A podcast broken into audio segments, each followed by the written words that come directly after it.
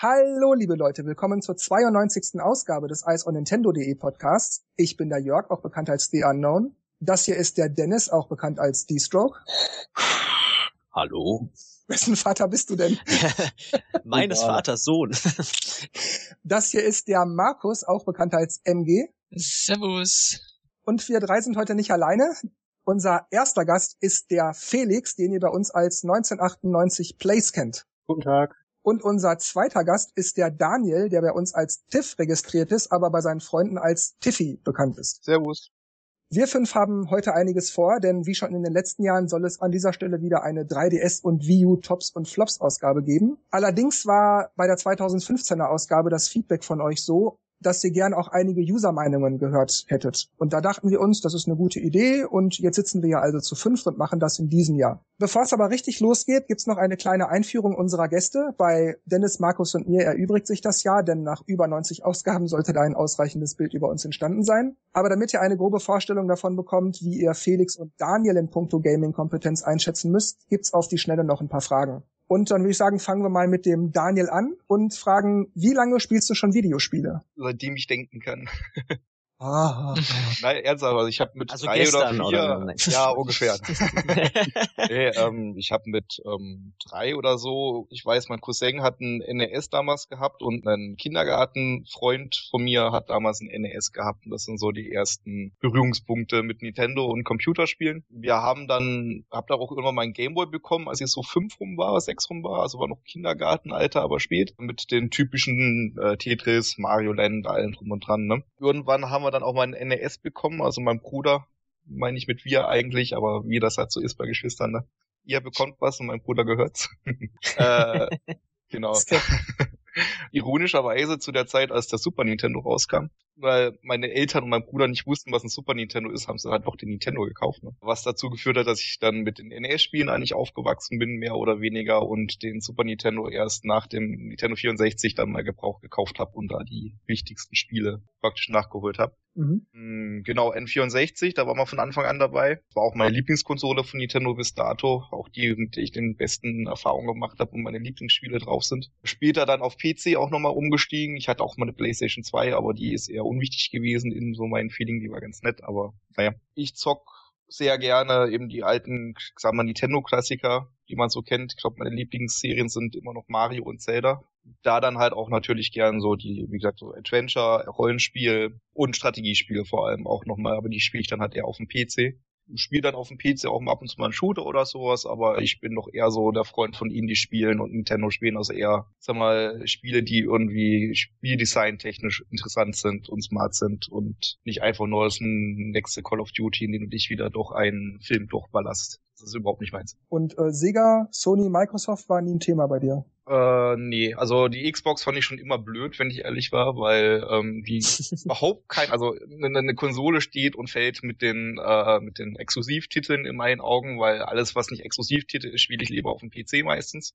Da ist es billiger und angenehmer meistens. Und Xbox hat in allen Augen einfach kein einziges Alleinspiel. Also Halo habe ich den ersten und den dritten Teil gespielt mit einem Kollegen, also Koop den dritten dann und fanden einfach total langweilig, weil verglichen mit Crisis, was damals aktuell war. Wie gesagt, die PlayStation 4 macht mich zurzeit an, weil die wieder richtig coole Exklusivtitel haben oder auch einige Titel, die halt für nur Xbox und PlayStation raus sind und nicht für PC. Final Fantasy zum Beispiel.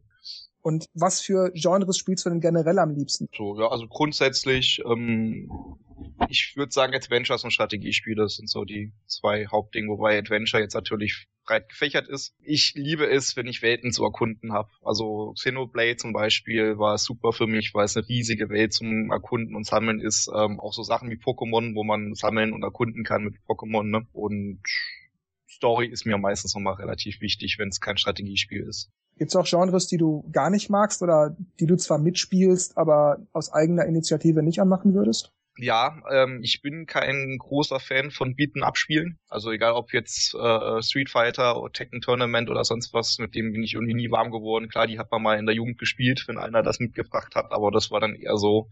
Aber eine Runde ach, Smash Brothers war ganz witzig. Smash Brothers ist eine der wenigen Ausnahmen. Das ist auch bei fast jedem hat Nintendo eine Ausnahme. Da hatten die, wir eine Runde echt lustige. Smash Brothers ist das eine, wo ich wirklich, wirklich Spaß habe, das eine Beaten-Up mit. Und wenn man sagt so, das ist so simpel, das ist das, wo ich, wo ich Freude dran habe. Aber alle anderen bisher so, ne. Und Rennspiele.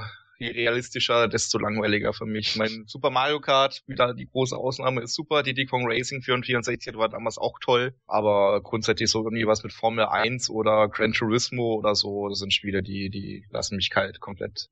Ja, Felix, wie sieht das bei dir aus? Wie lange spielst du schon Videospiele? Ja, ich äh, spiele ebenfalls eigentlich seit ich denken kann. Dank meinem Bruder bin ich auch schon seit ich geboren wurde, großer Pokémon-Fan. Ja, damals halt, bevor die ganzen Konsolen kamen, hatte ich erst noch einen Gameboy und eine Playstation 2. Auf den haben wir viel gespielt. Kam später halt noch, hat sich mein Bruder eine Gamecube gekauft, dann haben wir eine Wii bekommen, dann habe ich auch einen DS gekriegt, PC kam noch dazu, und dann hat ein 3DS gekauft, eine Wii U bekommen, und mein Bruder hat sich dann noch mal eine PS4 gekauft. Und ja. Was spielst du so gerne für Spiele auf den Konsolen und Handhelds? Was bevorzugst du? Ich bevorzuge eigentlich generell kein Genre. Ich kann mich mit vielen anfreunden. Was ich äh, nicht so mag, sind Sportsimulationen oder allgemein Spiele mit Simulator im Namen. Also SimCity oder FIFA oder sowas. Ja, SimCity wird ja noch gehen, weil das ist so, so Aufbausimulationen, sind doch ganz cool. FIFA finde ich total scheiße. Mhm. Allgemein, mhm. ich bin auch kein Fußballfan. Überhaupt nicht. Aber sonst spiele ich recht viel querbeet durch alle Genres durch einmal. Aber du selbst hast in Anführungszeichen nur eine Wii U und einen 3DS. Ja. Spielst du auf deinem PC noch irgendwas? Natürlich, äh, da habe ich äh, auch recht viel. Meine Steam-Bibliothek ist dank Holiday Specials, äh, Winter Specials recht gut befüllt. Mein Kontostand ist es nicht mehr. Aber hat auch was Gutes. Dadurch habe ich die Bioshock-Reihe entdeckt, die ich ganz cool finde. Ansonsten momentan natürlich natürlich Pokémon Sonne. Trainiere ich gerade für die Liga. Mhm. mhm. Na gut, dann würde ich sagen, wir packen unsere Top- und Flop-Listen aus. Ich schlage vor, wir fangen mit den Wii U Tops an. Ja, wer möchte anfangen? Oder soll wieder ich die Vorlage liefern, weil ihr euch alle so ziert? Gut, dann opfere ich mich, ich fange wieder an. Also ich habe sechs Plätze in den Tops. Mein Top 6 ist Fast Racing Neo. Ich weiß, es ist 2015 erschienen, aber dieses Jahr erschien der DLC. Und auch wenn das Spiel sich meiner Meinung nach dadurch nicht wirklich verändert, das hat natürlich mehr Umfang und ist natürlich genauso geil wie sonst, aber eben weil dieses Jahr noch DLC kam, dachte ich mir so Erwähnung, ehrenhalber stecke ich es noch so noch mal rein so, weil durch den DLC kann man das noch so quasi als 2016 irgendwie so durchgehen lassen. Und es ist ja auch sehr günstig, das Spiel kostet 15, der DLC 5 Euro, also mit einem 20 seid ihr dabei, kaufen, geil. Auf dem fünften Platz habe ich Super Meat Boy. Das ist ja eigentlich ein ziemlich altes Spiel, aber auf der Wii U ist es neu. Es kam, ich glaube, im Mai oder Juni raus. Kam das nicht 2015 raus? Nee, das kam dieses Jahr für die Wii U. Ja, für die Wii U dieses Jahr, ja. Und ja, was soll ich sagen? Das ist ein ziemlich geiler Jumper. Die Geschichte ist natürlich typisch. Die Freundin von dem einen wurde entführt und du rennst halt durch die Level und verfolgst den Bösewicht sozusagen. Also im Grunde die Mario-Idee, allerdings sehr viel basischer, wobei Mario auch sehr viel Wert auf die Präsentation gelegt wird. Das heißt, das Durchwandern der Welt selbst, die die ganzen Grafiken, wie die Gegner aussehen und so weiter, das ist da schon schon schon Teil des des Erlebnisses. Bei Super Meat Boy ist die Grafik zwar auch sehr hübsch und auch weit von diesem Indie-Pixel-Kram, der sonst heute geboten wird, entfernt, aber es ist alles sehr einfach gehalten, sehr sehr simpel gemacht, weil es wirklich nur darum geht, da ist ein Hindernis, da ist ein Gegner, weiche dem aus oder spring drüber oder kommen gar nicht erst in die Nähe oder so. Aber das tritt alles in den Hintergrund, weil die Steuerung so perfekt geil ist. Also die Figur reagiert genauso, wie man es drückt. Das ist wirklich, das kennt man sonst nur von Mario-Spielen. Und es geht da auch wirklich mehr, weil so ein Level dauert vielleicht 15, 20 Sekunden, dann ist man damit fertig. Es geht auch wirklich mehr darum, weiche auf möglichst geschickte Art und Weise dieser Stelle aus, springe hier rüber, springe sofort wieder da ab, spring da ab, spring da ab. Also es geht eigentlich nur darum zu zeigen, wie gut der eigene Skill ist, weil das Spiel merkt sich dann auch die jeweils beste Zeit. Und es klingt simpel, aber das ist genau das, was mir Spaß macht. Also dieses noch ein Level, ja nur noch ein Level, ach komm, noch ein Level und ein mache ich noch. Das kann man fünf, sechs Stunden am Stück machen, bis man irgendwann merkt, Mist, jetzt muss ich aber ausmachen, ich muss morgen früher nochmal aufstehen. Also Super Meat Boy, wirklich Empfehlung für Jump'n'Run-Fans, aber nicht die, die auf sowas wie Mario, Sonic, Rayman stehen, sondern es geht um Geschwindigkeit. Ja. Mein Platz vier ist, und da war ich echt selbst überrascht, Mario und Sonic bei den Olympischen Spielen 2016. Also wohlgemerkt die Wii U-Version. Ich habe das wie die letzten Male, damals fing es ja schon mit der Wii an, immer so, ach ja, ach ja, neues Mario und Sonic, ach ja, hm. Und dann hat sich meine Erwartung auch bestätigt, es war irgendwie nicht so toll. Dieses Jahr, ach ja, Mario und Sonic machst du an. Ey, boah, macht das Spaß. Ey, das ist ja voll geil. Das ist ja super spannend. Ohohoho. Also ich habe das auch wirklich lange vor dem, vor dem Release bekommen. Ich glaube, einen Monat oder sechs Wochen oder so vorher schon. Als Testversion, versteht sich, von Nintendo. Aber ich habe das auch bestimmt noch drei, vier Monate danach gespielt, weil immer noch mal hier eine Medaille, da noch mal was Besseres und da kann ich noch was erhöhen und da gibt's noch ein Kostüm, das ich noch nicht habe. Einfach, weil ich es wollte, nicht weil ich es musste. Also das Spiel ist wirklich gelungen, aber im Singleplayer. Im Multiplayer ist es so, ach, da fehlt mir online, da fehlen mir Sprachmöglichkeiten, da finde ich es blöd, dass nicht mehr Disziplinen noch mit Highscore-Vergleichen sind und dass die Highscore-Vergleiche auch irgendwie so umständlich sind. Du musst immer alles einzeln anwählen, bla bla bla. Das ist alles so ein bisschen so kontraproduktiv, finde ich irgendwie. Aber trotzdem im Singleplayer ist das Spiel super, kann ich definitiv nur empfehlen. Mario und Sonic 2016 Wii U, klasse. Bei mir auf Platz drei ist Paper Mario Color Splash. Ich glaube, das werden wohl viele Wii U-Besitzer und Besitzerinnen ähnlich sehen. Die Überraschung des Jahres. Hätte wohl keiner mit gerechnet, dass Nintendo sich da nochmal so fängt. Ich hab's nicht gespielt. Wo ist dir? Wer hat das denn noch gespielt außer mir? Ich. Nur du? Ich, ich Ich bin noch nicht durch, aber ich bin dran und ich muss auch sagen, es, es begeistert mich. Also ich habe da jetzt auch schon gut 30 Stunden rein investiert und ich habe bisher nicht eine Sekunde davon bereut und hat mir Mhm. einen riesen Spaß gemacht bis jetzt. Aber dazu mehr, wenn meine Tops kommen. Okay. und Dennis war, glaube ich, noch, ne? Äh, ich hab's nicht, leider. Ach so, also tatsächlich nur Daniel. Ich wünsch's mir noch. ich wünsch's mir noch. Ja bald Weihnachten.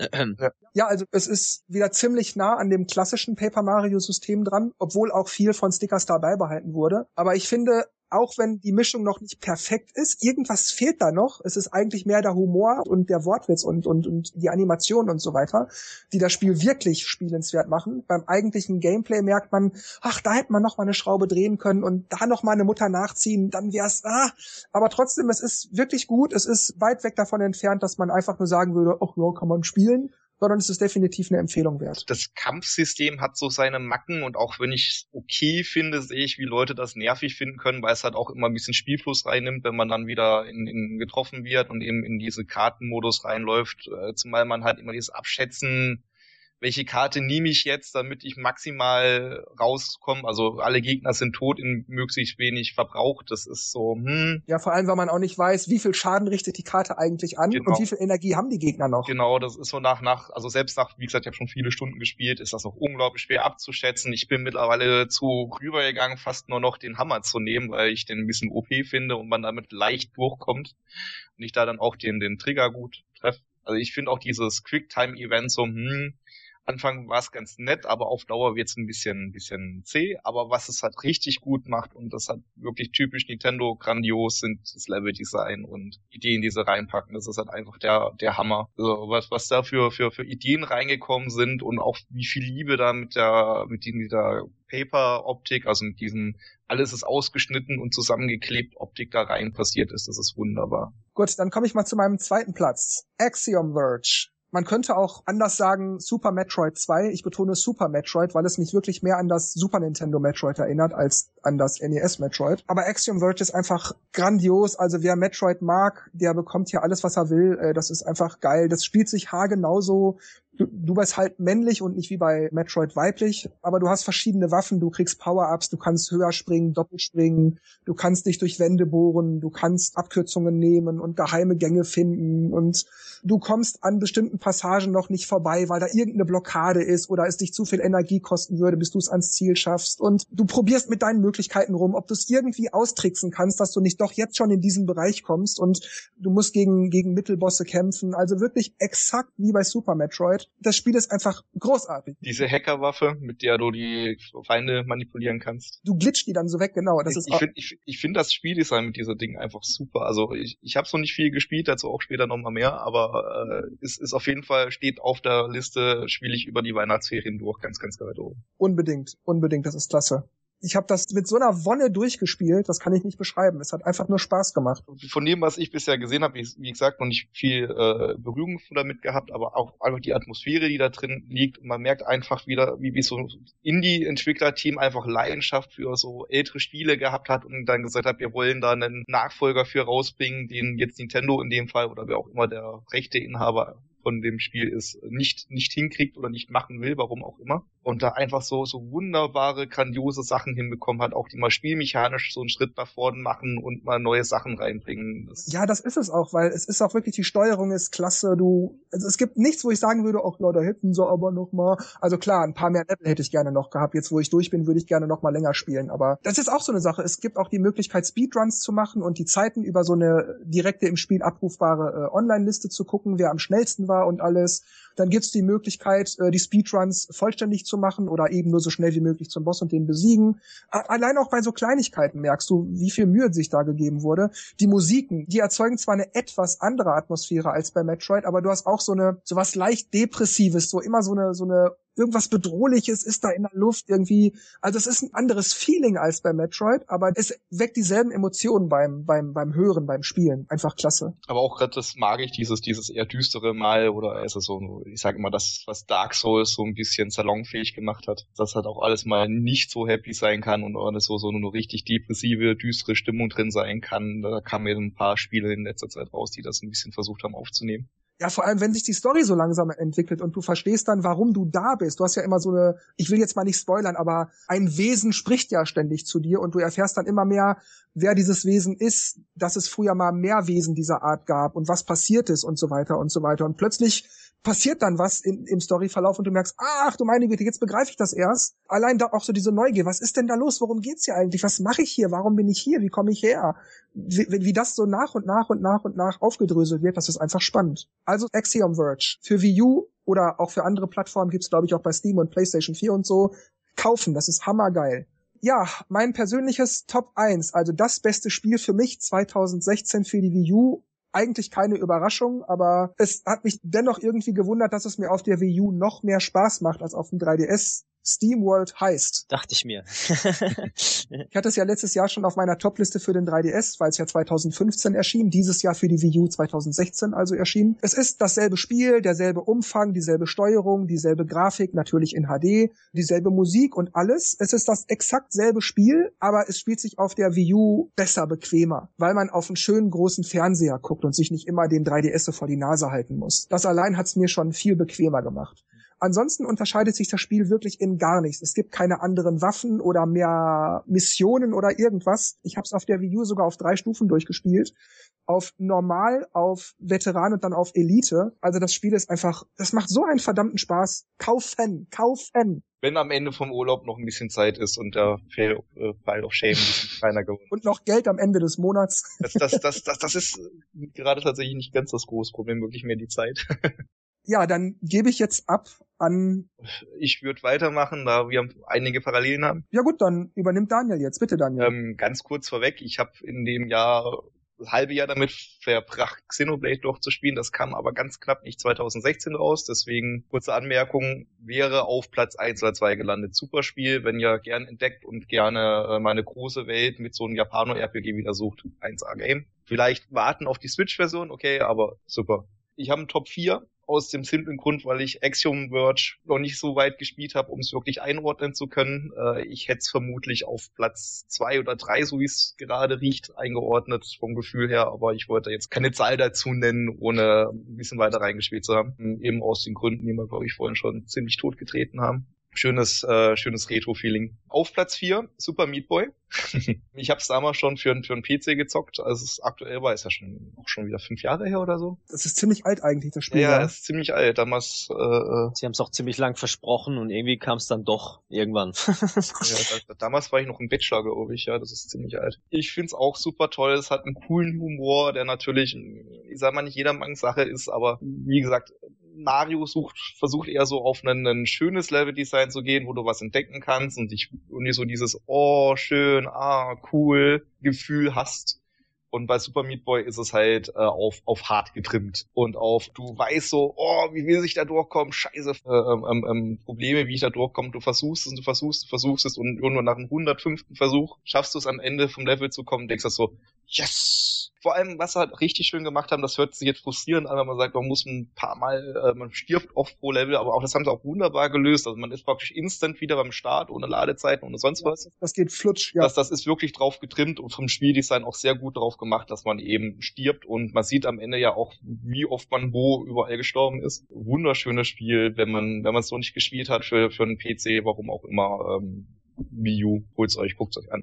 Auf Platz drei Lego Star Wars, äh, Force Awakening. Ich kann's im Koop empfehlen. Wenn ihr es alleine spielt, dann vielleicht so, hm, ist es immer noch gut, aber es verliert sehr, sehr viel. Aber wenn ihr irgendwie eine, einen Freund oder eine Freundin habt, mit der ihr gerne zusammen mal Koop spielen wollt, ist es herrlich. Also auch wieder ähnlich wie bei äh, Mario Color Splash ein super Humor, der auf Flöde ist und hinzu kommt, muss man sagen, ist es glaube ich, das einzigste Star Wars Force Awakening Spiel, das bis jetzt raus ist und man, der, der Film ist auch schon wieder ein Jahr her. Möge mich korrigieren. Ja, es gab's doch für 3DS und, und Xbox und so. Also Force Awakens. Ja, ja auch für, für einen PC, aber es, es gab, es gab kein, kein, gab kein grundsätzlich anderes Spiel. Wie gesagt, es, es, es ist manchmal ein bisschen fummelig, manchmal verliert man auch gerne die, die Übersicht, gerade wenn man zu zweit spielt, weil sich der Bildschirm dann ja immer je nachdem splittet oder auch nicht. Aber davon lebt das auch so ein bisschen, dass man sich dann halt gegenseitig ein bisschen anschreien kann und sagen, ah, komm zurück und da, nein, wir gehen dahin, ja, nee, nee, nee, nee, nee, da ist die, äh, wir müssen da lang, nein, wir müssen da lang, wir müssen erst noch das holen, oder du bist ein Idiot.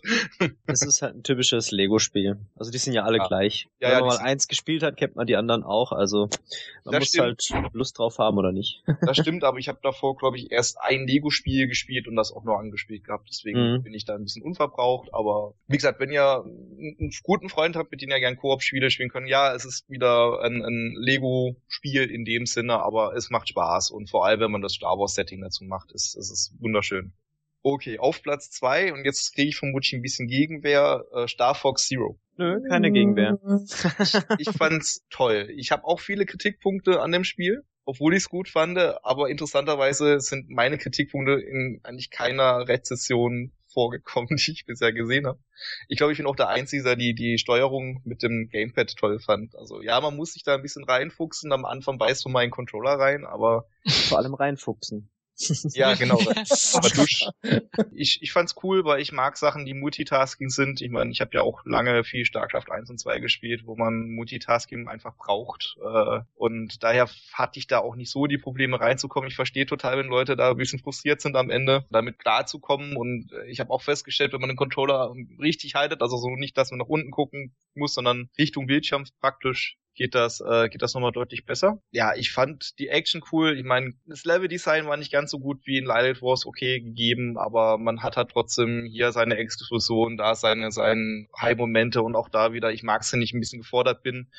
Und auch wenn ich die eine oder andere Mission zwei, dreimal spielen musste, um durchzukommen, war dann die Freude umso größer, als ich es geschafft habe. Das Einzige, was ich wirklich schade an dem Spiel finde, ist ähm, einmal die Gyrocopter-Mission. Ich glaube, die hat kaum einer gerne gehabt, wirklich. Ja, und das wirkt halt auch so reingesetzt. Das war ja, so wie ja, die, wie die U-Boot-Mission beim N64. Das war so, hoffentlich ist man da bald durch, dass man zum nächsten kann.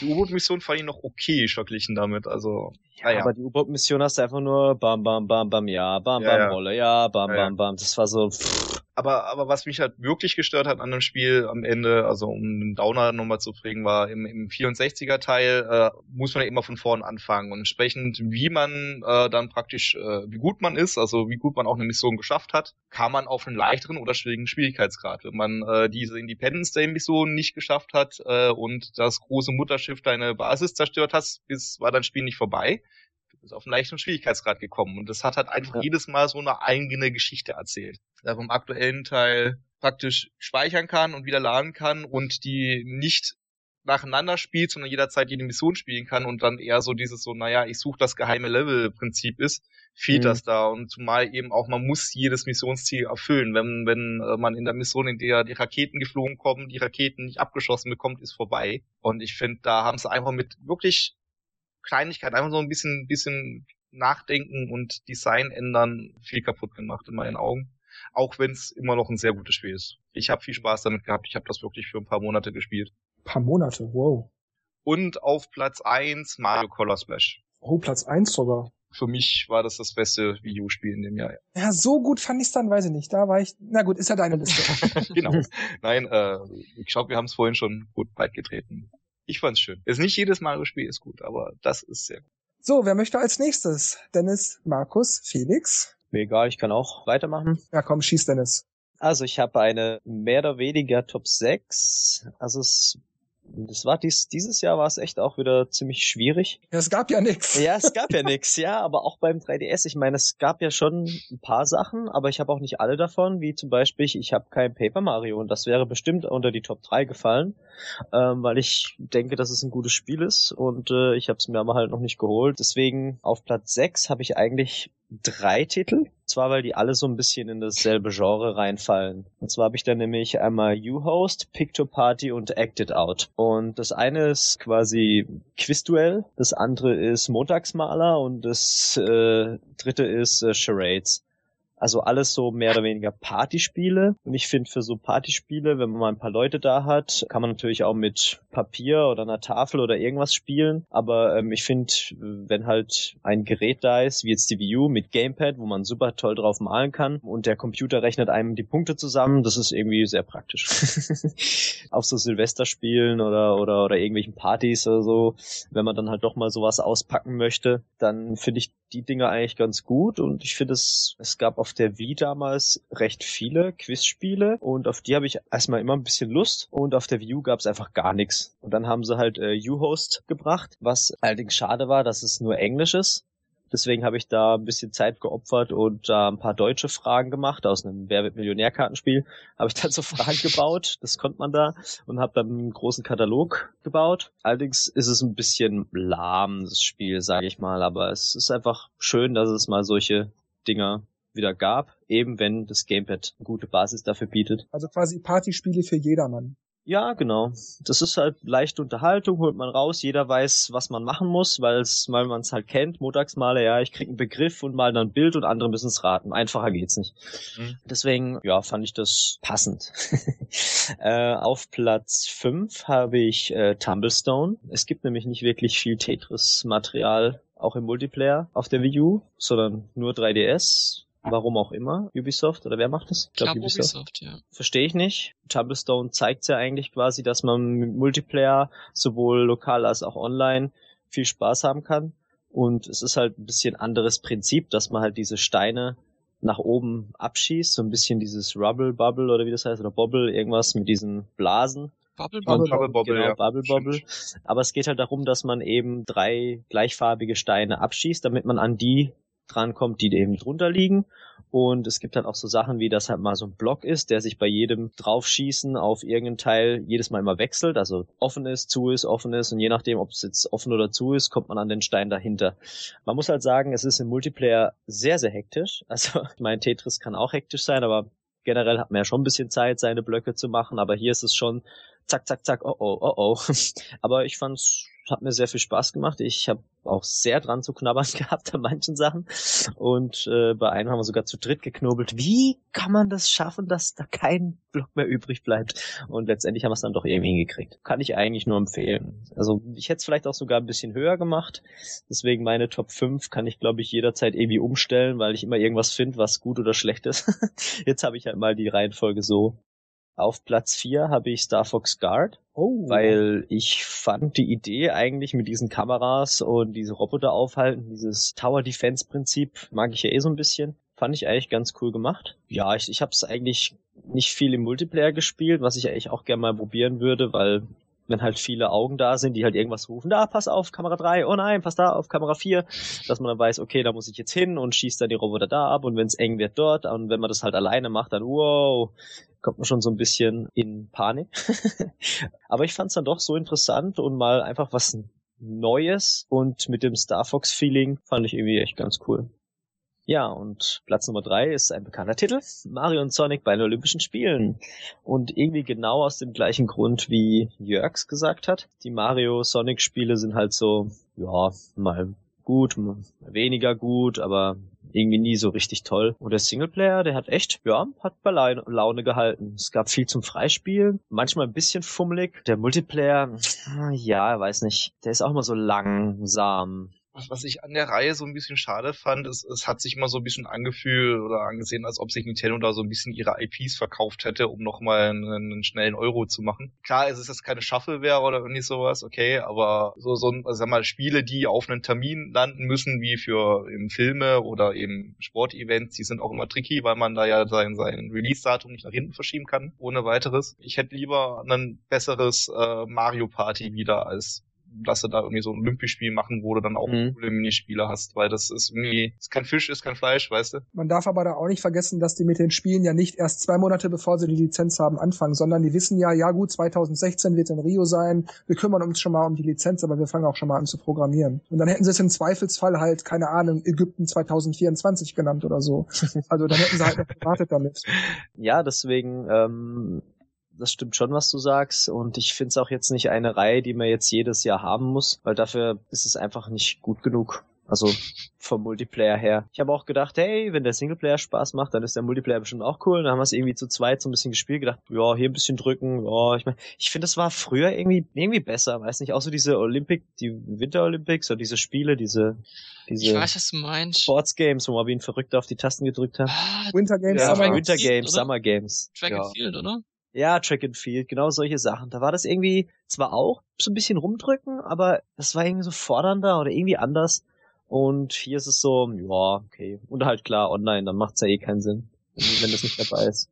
Ja, jetzt Platz zwei und eins. Ah, ist immer so schwierig, wenn man kein Material hat, aber ich habe mich tatsächlich dazu entschlossen, Star Fox doch auf Platz zwei zu machen, also Star Fox Zero, weil ich war ja schon begeistert, dass es äh, im Vergleich zu wie es am Anfang aussah und was ich da in Frankfurt so ein bisschen gespielt habe, so gedacht, ha, Steuerung, hm, ha, und als ich es dann endlich hatte, fand ich es dann echt ganz cool, ein bisschen fummelig am Anfang mit der Steuerung, bis ich dann gemerkt habe, ja, ich brauche dieses Bewegungsding gar nicht, wenn ich mein Gamepad ganz ruhig halte, dann habe ich ein ganz normales Star Fox. Sie, Sie hätten einen Switch reinmachen sollen, dass man auch ohne Ding steuern genau, kann. Genau. Ja, da, da gebe ich auch jeden recht, das wäre gut gewesen. Aber da hätte vermutlich keiner mit der Bewegungssteuerung gespielt. Das ist halt das Problem. Und es war auch so dieses, ja, das Gamepad kann aber das und das wollen wir jetzt euch zeigen, dass es so, so cool ist. Na, nee. ja, es, es hat mir doch aber ziemlich Spaß gemacht, weil es einfach mal wieder geil war, in Star Fox ein mehr oder weniger neues zu spielen. Ich meine, es hat ja schon viele ähm, Anspielungen an die alten oder ans, an Star Fox 64 gehabt. War ja so eine Art Reboot. Das war genau. auch so, zum, zum einen fand ich es cool und bei anderen Sachen dachte ich mir so, hm. Genau, es hat halt auch so viele Level, die eigentlich ziemlich cool sind. Dann hat es halt welche, die halt so hm, gar nicht so toll sind.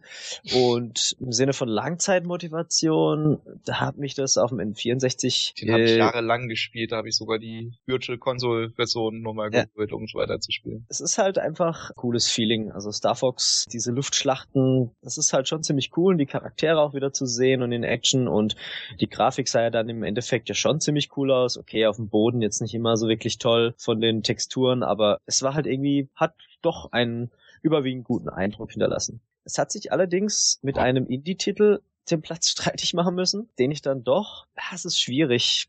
Also wie gesagt, die sind beide auf Platz 1, 2. ähm, aber ich habe jetzt einfach auf Platz 1 Cigarette drauf gemacht. Es ist nicht die Zigarette Cigarette, sondern Zigurat.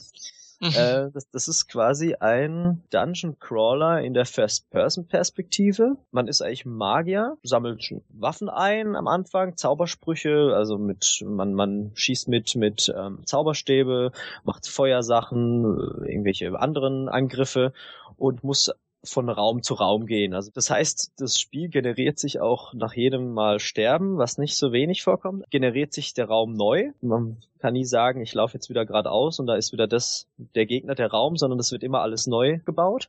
Und dadurch hat es halt jedes Mal neues Feeling eben, also neue Auf ähm, Herausforderungen, so wollte ich sagen. es ist halt so ein bisschen auch, man kommt da in den Raum, zack, der wird verschlossen und kommen erstmal Gegner. Die muss man alle platt machen und dann kann man wieder in einen anderen Raum. Also eigentlich ganz banal, aber es hat trotzdem diesen Reiz. Man will es irgendwie schaffen, man, man will sich da durchhauen. Es ist schwer. Man trifft auch solche ähm, Räume mit so Schreine, wo man dann sich ein bisschen aufleveln kann oder äh, wo man bestimmte Aufgaben erledigen muss, dass man halt so, so, so ein Portal zerstören muss, dass da keine Gegner mehr durchkommen. Ja, man kommt dann in nächstes Level, nächstes Level und dann wird es immer schwieriger und versucht halt diesen Tower nach oben zu kommen. Und irgendwie hat mich dieses Labyrinth, dieses alte Feeling überrascht. Das war irgendwie toll. Der einzige Nachteil war, dass es doch stark Ruckler-Probleme hatte. Also wenn viele Gegner da waren, ging die Framerate schon ein bisschen im Keller. Das hat mich echt ein bisschen geärgert, weil ansonsten fand ich das Prinzip und auch wie es gemacht war, auch sah echt wie so Unreal Engine teilweise diese, diese Lichteffekte aus. Wirklich positiv überrascht und also entweder Star Fox Zero Platz 1 oder Cigarette Platz 1 nimmt sich eigentlich nicht viel, aber die beiden waren so die Top-Dinger dieses Jahr. Dann schlage ich vor, wir machen jetzt mal mit Felix weiter. Ja gut, äh, ich habe klassisch äh, fünf Tops. Auf Mhm. Platz fünf habe ich das Mario und Sonic 2016. Oh, das kommt aber gut weg bei uns. Ja, eigentlich die Balldisziplinen haben mir eigentlich recht viel Spaß gemacht. Vor allem das Rugby, das spiegelt halt wieder, wie ich eigentlich Fußball spiele. Ja, Okay. äh, sollte mich mal bei äh, Strikers Charge erleben. Äh, Ich, ich tue eigentlich nichts anderes, als äh, die, den Rest in die Elektrozäune reinzuschmettern. Mit dir isst man besser keine Kirschen. Oder spielt kein Fußball.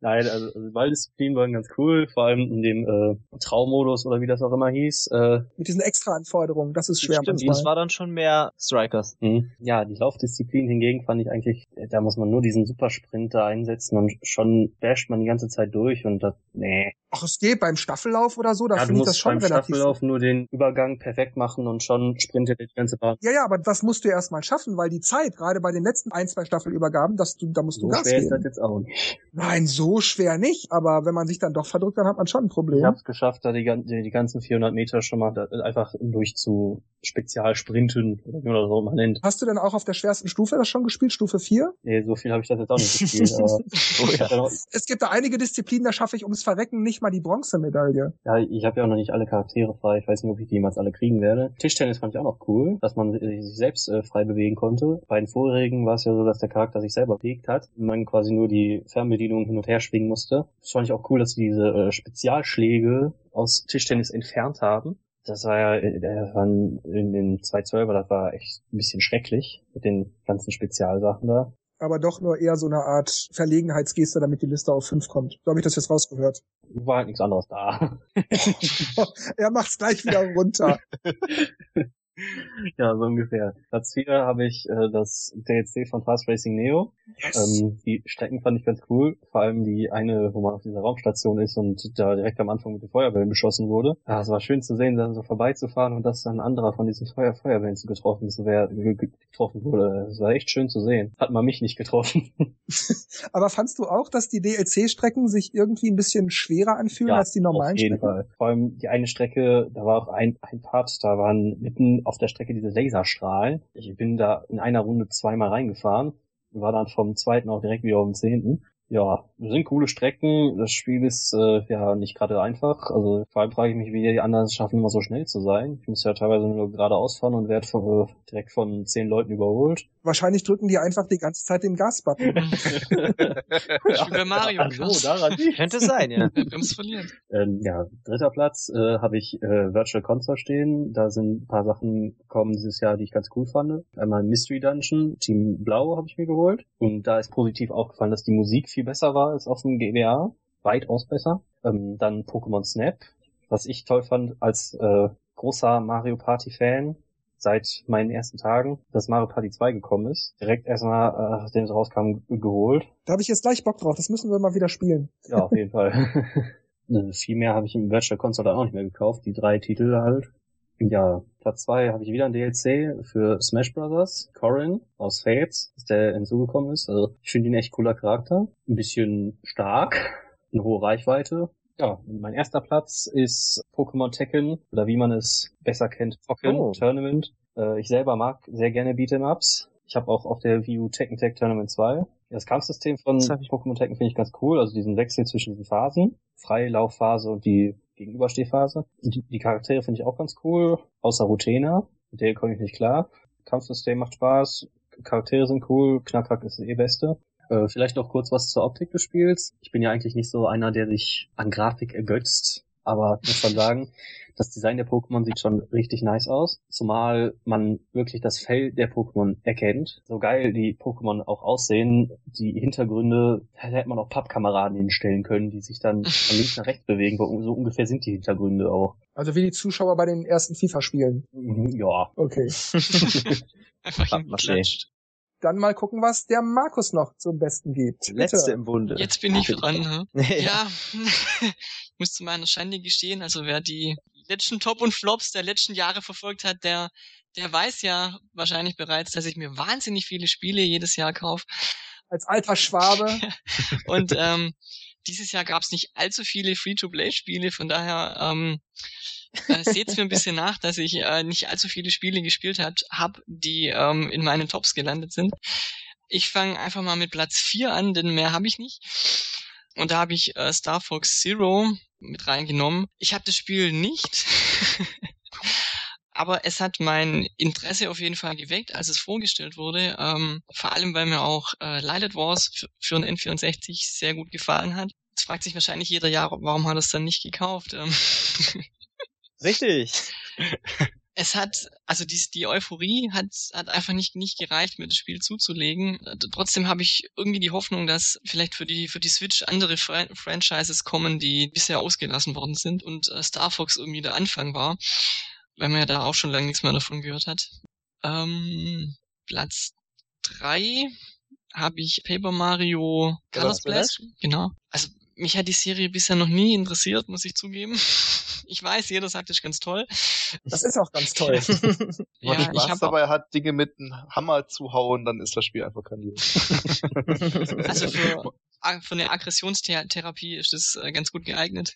Ja, man löst ja fast alles mit dem Hammer, ne? Ich meine, das ist ja schon so.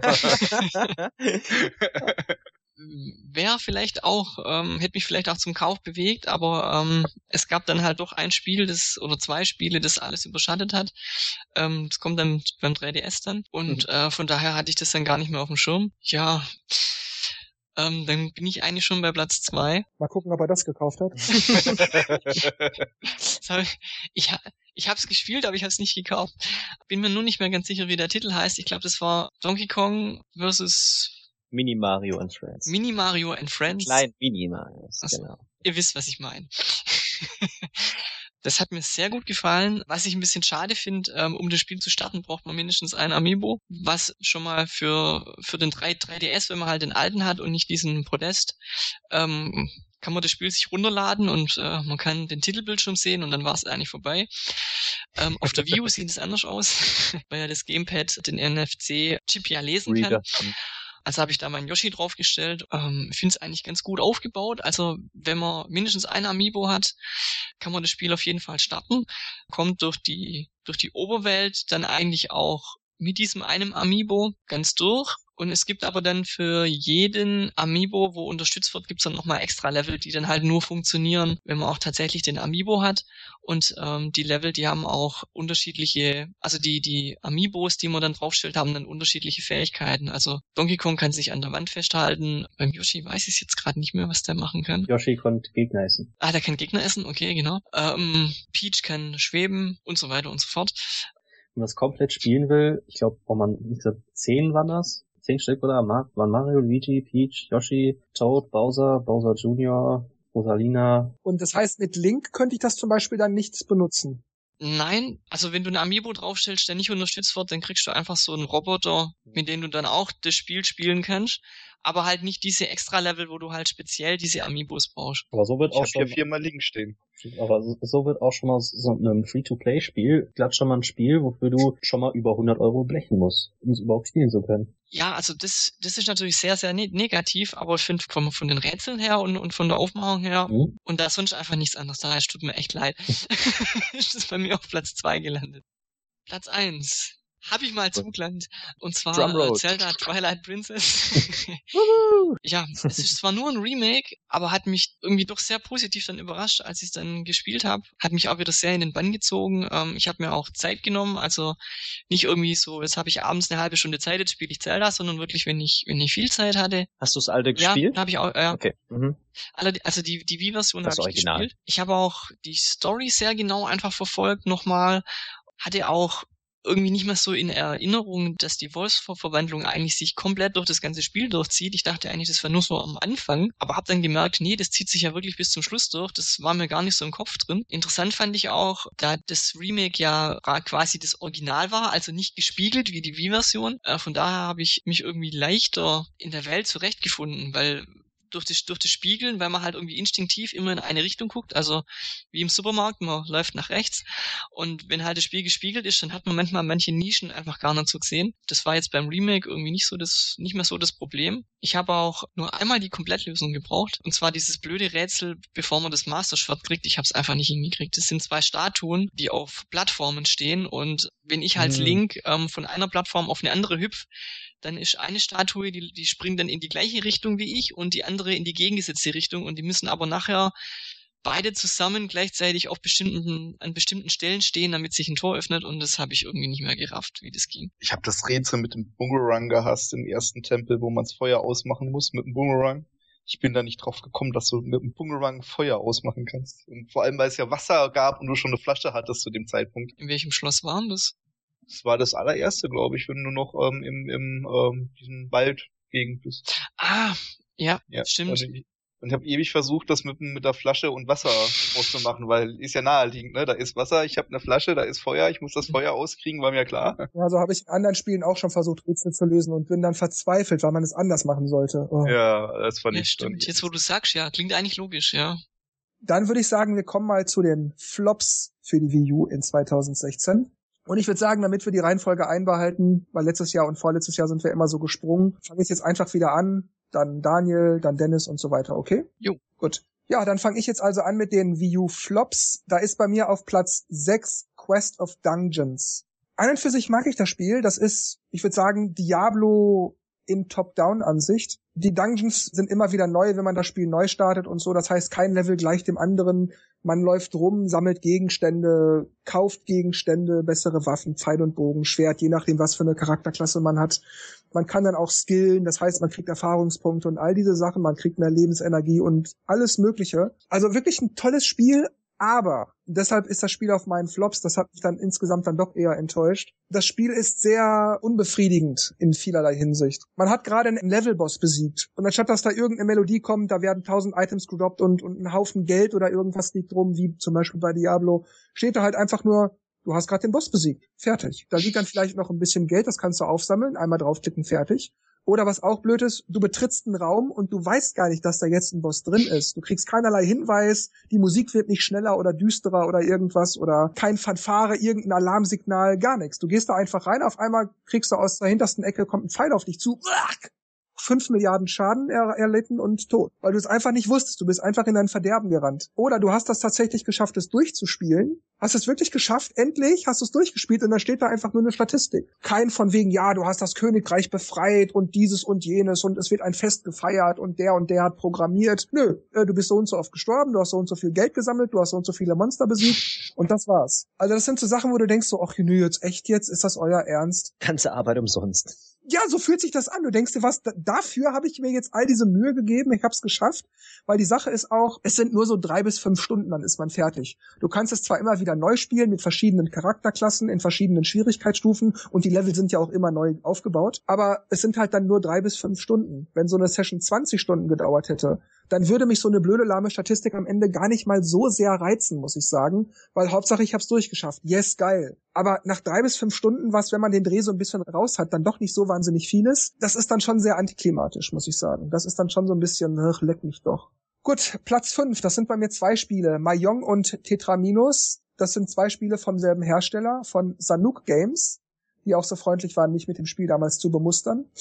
Tetraminus ist so eine Art Tetris-Derivat, ähm, nur dass man halt nicht nur Blöcke kriegt, die aus vier Feldern besteht, sondern das kann auch mal ein Block sein, der aus ein, zwei, drei oder auch aus fünf Blöcken besteht. Ansonsten sind aber die normalen Tetris-Formen auch enthalten. Das Gameplay ist ansonsten völlig gleich. Steine erscheinen, du musst die runterziehen, positionieren und wenn du unten eine Reihe voll hast oder mehrere, verschwindet das. Da kriegst du Punkte für, bla bla bla. Also das ist das exakt selbe Spiel wie Tetris, nur andere Steine oder weitere Steine. Dadurch wird das Spiel aber auch ziemlich einfach und auf Dauer dann auch ein bisschen monoton. Oder ist eine Lücke, ah, da kommt ein Einerstein, einfach reinschieben, fertig. Das sind so Sachen so, ich weiß nicht. Dann ist der Multiplayer nur lokal spielbar. Gut, das Spiel kostet auch nicht die Welt, das sind nur fünf Euro, das ist eigentlich in Ordnung für so ein mhm. Spiel. Aber trotzdem ach, man möchte schon gern irgendwie nicht nur gegen die CPU oder gegen sich selber spielen, wenn man gerade keinen da hat. Das ist so, für den Preis geht's okay, aber irgendwie wünscht man sich doch mehr. Und bei Mayong, ja, es ist halt Mayong, ganz klassisches Mayong, es ist nichts Besonderes, irgendwie schöne, entspannende, relax dich mal Musik, angenehme Hintergrundmotive, die sogar leicht animiert sind. Das heißt, du hast zum Beispiel den Hintergrund so ein,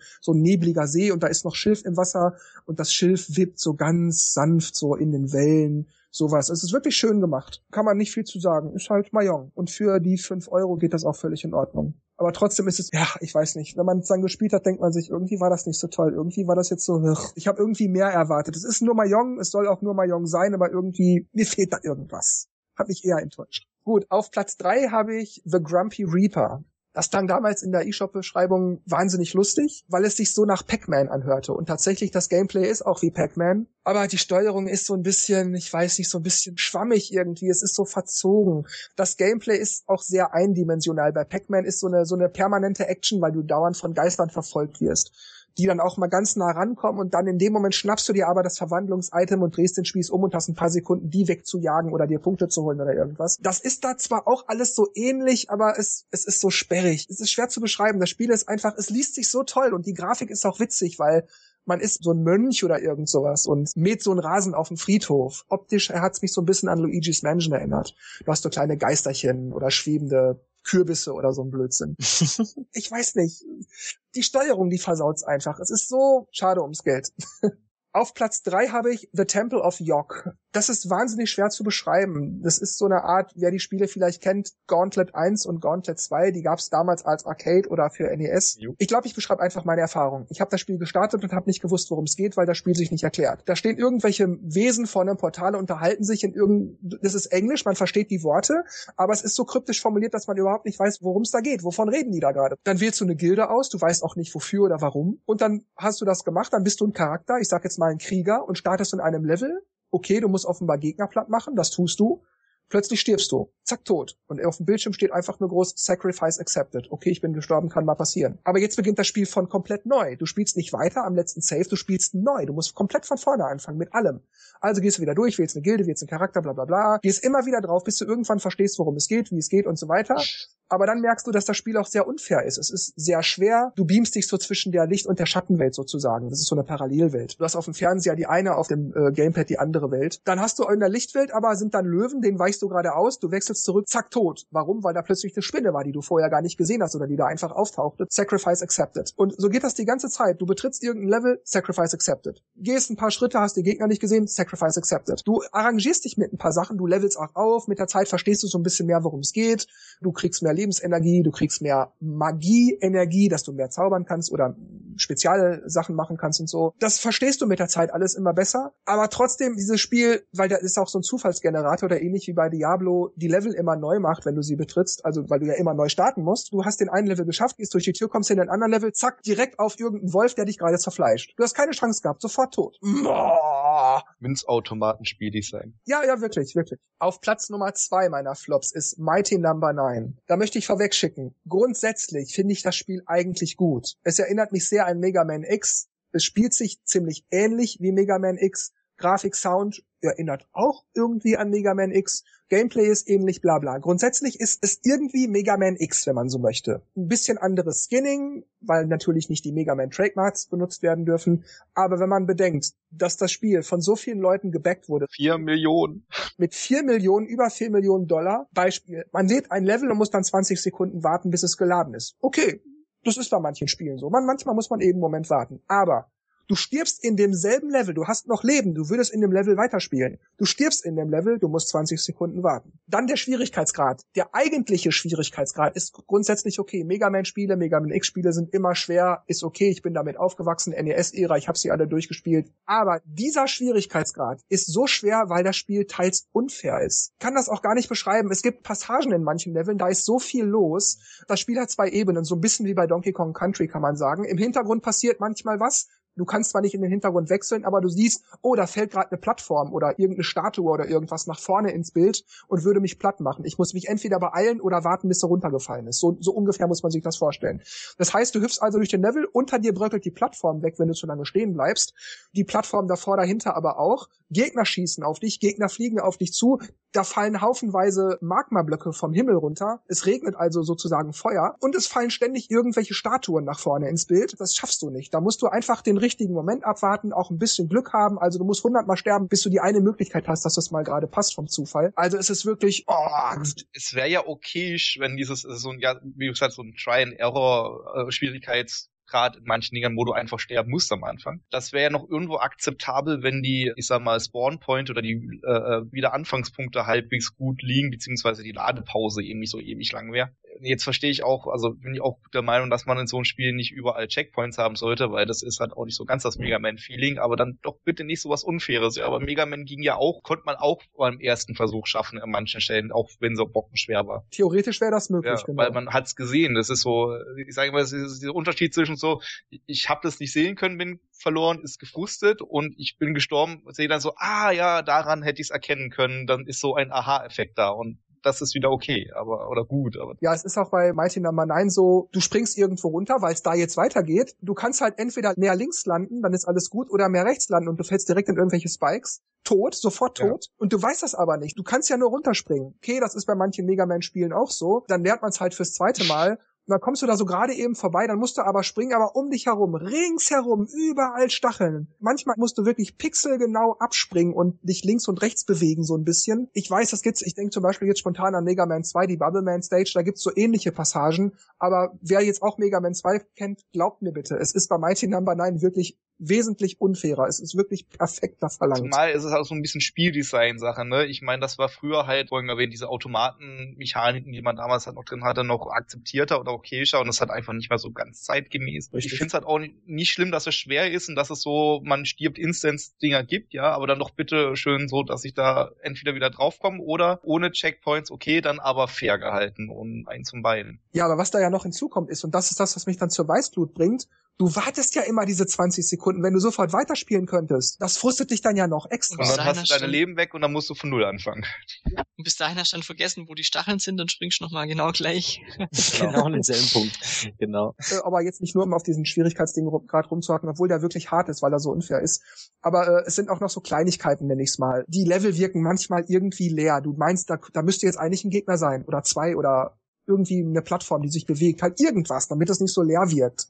Ich habe das in der Rezension auch mit einer Ecke im Wohnzimmer verglichen, wo dann irgendwie, ach, wenn da eine Palme stehen würde oder noch ein Tisch in die Ecke oder so, weißt du, so habe ich das verglichen, so wirkt es irgendwie. Es ist nicht schlimm, aber irgendwie guckt man hin und denkt, da muss noch, das sieht nicht gut aus. Was mich gestört hat am Level Design war, ähm, sie haben ja diese ähm, Slide-Mechanik, die, die da auch so ein bisschen das Dashing, das Dashing ja. ja, was, was ja einen Spielfluss bringt, sondern man so ein, man beschießt praktisch einen Gegner und wenn er dann betäubt oder fast tot ist, dasht man rein.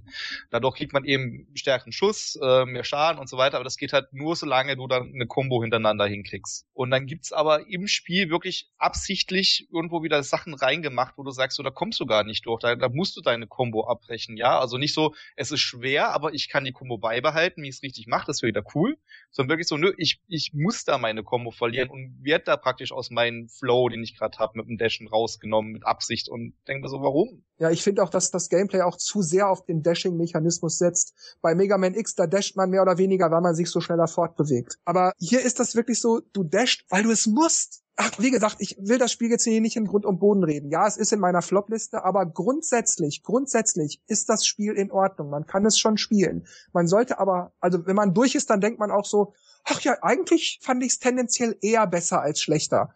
Aber wirklich der Weg dahin ist ein sehr, sehr steiniger Weg. Sehr, sehr steinig. Also gut, es sieht nicht nach vier Millionen aus. Das muss ich definitiv sagen. Danach sieht's nicht aus. Aber ich finde, das Spiel insgesamt war, war, es durchgespielt zu haben, war befriedigend. Gerade wahrscheinlich auch, weil es so hart war. Ich, ich habe aufgehört nach dieser, wo man die, die Frau dann spielt, die Roboterfrau und dann nochmal komplett. Mhm. Das hat mhm. mich so angekäst dann war ich im letzten Level, nachdem ich den da irgendwie, dann habe ich gemeint so, boah, nee, und das ist wieder so ein Vorsterbelevel gewesen. Und da ich so, nee, ich, letztes Level ist egal. Gibt genug anderes zum Spielen. Platz eins meiner Flopliste.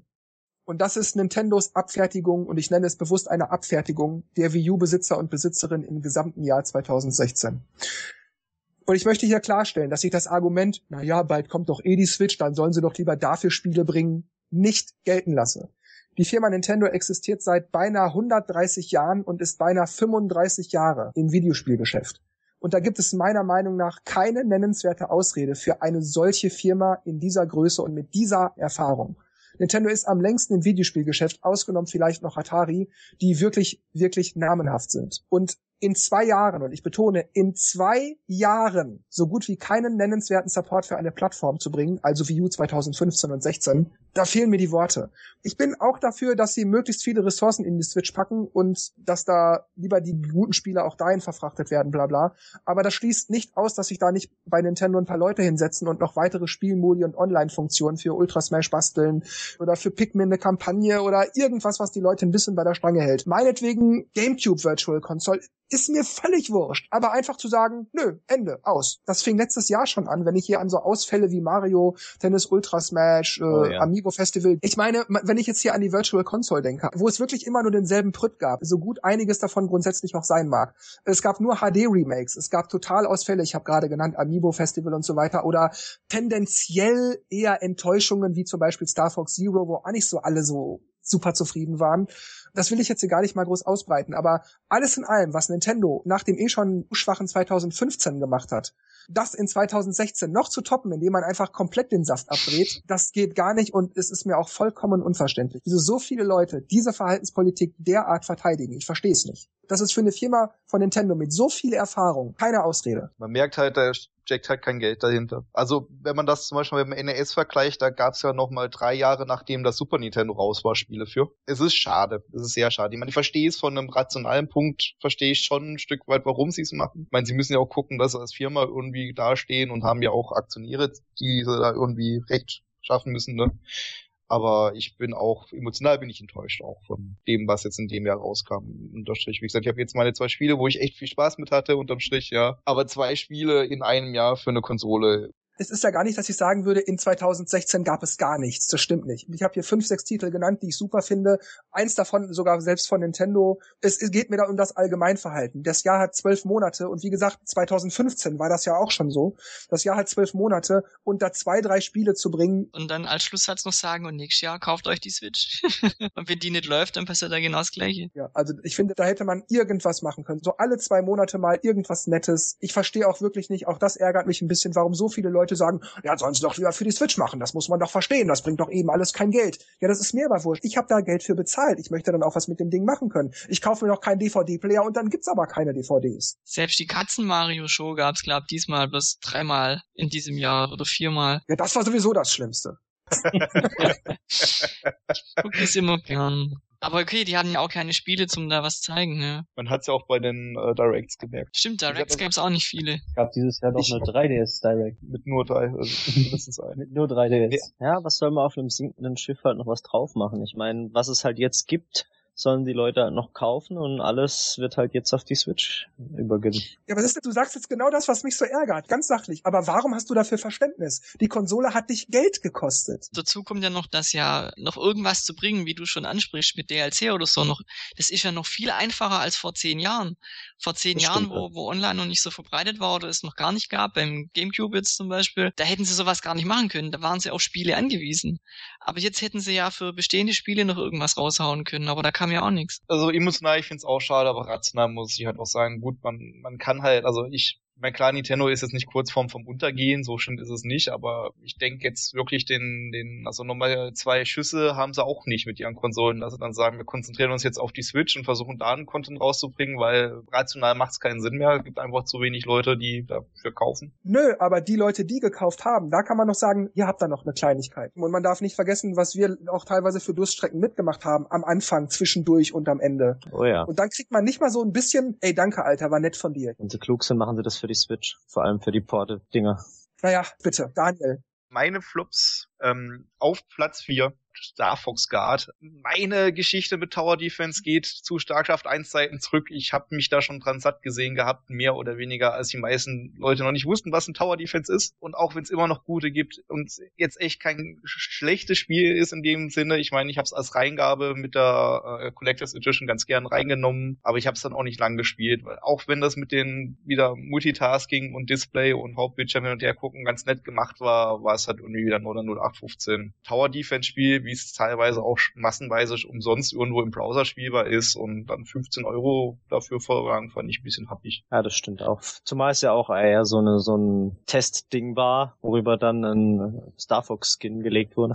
also wie gesagt, ich, ich habe mir die Collectors Edition aus Leidenschaft geholt und wegen dem Stahlgehäuse, DVD-Hülle und bin damit Steelbook Edition, ja. Ja, genau. Hab's dann halt ein bisschen gespielt und fand's jetzt nicht und also nicht so, dass, boah, wie kann man sowas, ne? Aber ich denke so, da fehlt halt auch mal Liebe. Man merkt, die haben das so zwischendrin mal schnell entwickelt, weil sie noch Zeit hatten bis zum Release, nachdem sie es nochmal verschoben hatten. Auf Platz drei Zelda Twilight Prince HD. Also nicht falsch verstehen, wenn ihr Twilight Prince noch nicht gespielt habt. Ist ein gutes Spiel. Also in meinen Augen ist Twilight Prince von allen Zelda-Teilen, also vor allem von den 3D-Zelda-Teilen eher im unteren Bereich. Aber das heißt, bei Zelda bei mir immer noch ist es ein sehr gutes Spiel. Was ich aber nicht dran verstehe, ist, was wir eben gerade besprochen haben. Es gab kaum Content in dem Jahr für die Wii U. Und dann macht man eine HD-Version von einem Spiel, das man sowieso schon auf der Konsole hat spielen können. Und zwar in der Wii-Version. Die ist darin gelaufen. Ich habe nämlich die Wii-Version ein paar Monate bevor sie es angekündigt haben, durchgespielt mit der Wii U. Und äh, für, für, für ein GameCube gab es ja auch. Das heißt, wir haben jetzt drei Generationen lang dasselbe Spiel gehabt und anstatt die Ressourcen in so ein HD Twilight Prince reinzustecken, das kaum Zusatzcontent hat für einen, der es eben schon mal ein paar Mal gespielt hat oder eben schon kennt und damit in meinen Augen hat es nicht gelohnt, denn, denn die 50 Euro. Warum da nicht lieber das eben in, was wir gerade haben, nochmal ein DLC oder nochmal ein kleines äh, Minispielchen, das irgendwie Nintendo-related ist. Warum hat man die Ressourcen nicht für sowas aufgebaut? Es hat, es hat versprochen, was der Name gehalten hat. Es war in HD. Yay! Also, also wie, ich bin großer Zelda-Fan. Ist, also, wie gesagt, das ist nicht mein Lieblings-Zelda bei weitem nicht, aber es ist immer noch ein gutes Spiel. Das ist überhaupt keine Frage, ja. Aber was mich halt wirklich gestört hat, ist so, man kann es für die letzten drei Konsolen, seitdem das Spiel, also seit jeder Konsole, seitdem das Spiel rausgekommen ist, nachspielen. Warum muss man da nochmal Ressourcen drauf reinschmeißen? Und dann der Zusatzcontent war halt echt nicht viel. Fand ich schade. Auf Platz zwei Zelda Press of the Wild wird schon wieder verschoben.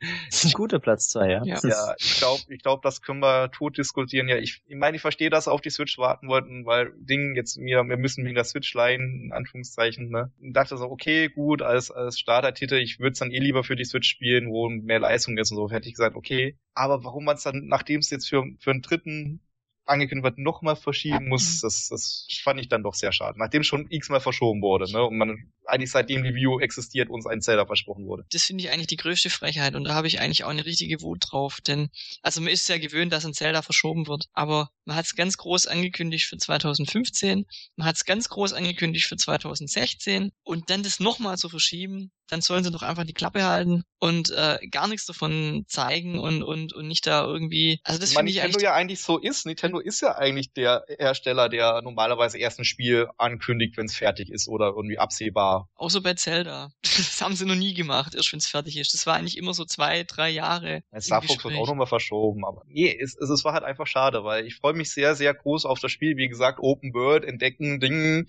endlich mal wieder wieder allererste Zelda, was immer noch einer meiner Lieblings-Zelda ist. Ich denke also, wow, yeah. Also ich nehme eine Woche frei, wenn das Spiel rauskommt, ja. Aber es ist, ja, es ist halt einfach schade, dass man da eben nochmal nach hinten verschoben wurde. Ich bin mir auch nicht so ganz sicher, ob der letzte Verschiebung jetzt wirklich wegen technischen Mängeln ist, wie es angekündigt wurde, oder mhm. wegen Übersetzungen und was alles war, ne? Was ja an sich okay wäre, oder weil sie ihre, ihre Release-Titel für die Switch-Diplomatie einfach anders haben wollen, weil sie sagen, wir wollen keine zwei Top-Titel gleichzeitig raus haben, sondern dass in ein paar Monaten nochmal ein Happen da ist und gesagt haben, Mario ist der bessere Starttitel, was es ja auch ist. Also wenn es so kommt, dann ist das sicherlich der Grund. Ja. Mich würde es auch nicht wundern, auch. wenn das erst Ende nächsten Jahres kommt. Ja, das euch Nintendo zu. Aber ich das, spring jetzt zwar den Hals, aber. das wäre echt zu hart. Also ich, ich hoffe echt, dass es so ähm, Mai, Juni kommt, weil ich kann mir nicht vorstellen, dass sie noch mehr dafür brauchen. Das können sie auch nicht. Sie mögen es dann machen, wenn ich sowieso Sommerurlaub nehmen wollte. nee, wie gesagt, also ich, ich fand es auch wegen schade. Also ich hätte mir wirklich für, für Switch Release mit Zelda dazu eine Woche Urlaub genommen, nur um eine Woche lang Zelda zu spielen und Switch zu spielen. Und jetzt ist das halt so, mh, hm, man hat nie so viel Urlaub im Jahr, ne? Und das ist schon ziemlich, äh, ich sag mal, mal ein, ein, ein Liebesbeweis an Nintendo gewesen und auch an mich selber, meine Leidenschaft einfach zu, zu, zu frühen. Und es war schade. Und auf Flop 1 äh, Mighty Number 9. Das haben wir ja gerade nochmal diskutiert, warum das schlecht ist. Okay.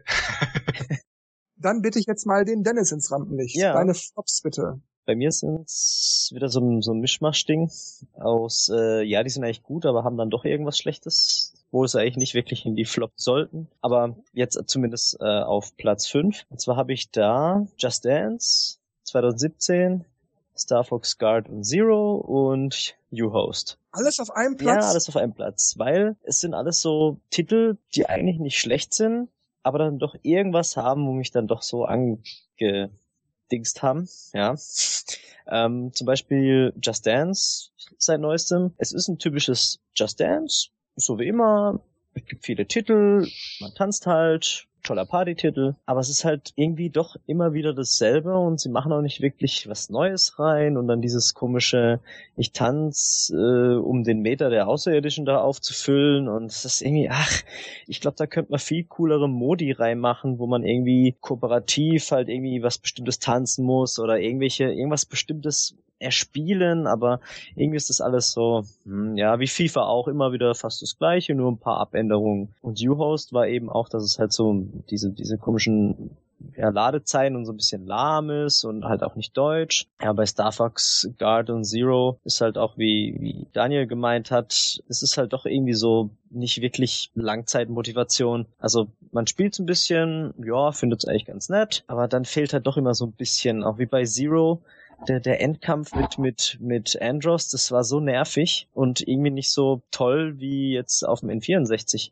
wo man einfach diesen riesen Kopf da steht und dann halt kämpft und dort immer diese, diese komische Säule reinkommen und ah, Wenn man es einmal mit... raus hat, geht's. Die, die 20 ja, das, Mal danach sind gut. es, es geht dann schon, aber es ist irgendwie so anstrengend, nervig, nicht spektakulär, wo man dann sagt, ja, wow. cool, das hat jetzt Fun gemacht, ich habe ihn jetzt endlich besiegt, sondern man läuft mit diesem Vogelding rum und visiert immer an, was man eh nicht will mit dem Gamepad und ah, das hat mich dann schon ein bisschen geärgert. Und eben dieser dieser Wiederspielwert auch bei bei ähm, Lilith Wars oder Star Fox 64 mit Gott, diesen ja. Wegen, das was du schon gemeint hast, dass halt diese verschiedenen Schwierigkeitsgrade eben dadurch das Spiel ausgemacht haben und hier war es halt einfach nicht so interessant. Das hat mich halt dann schon ein bisschen geärgert, deswegen sind die alle auf meiner 5 gelandet.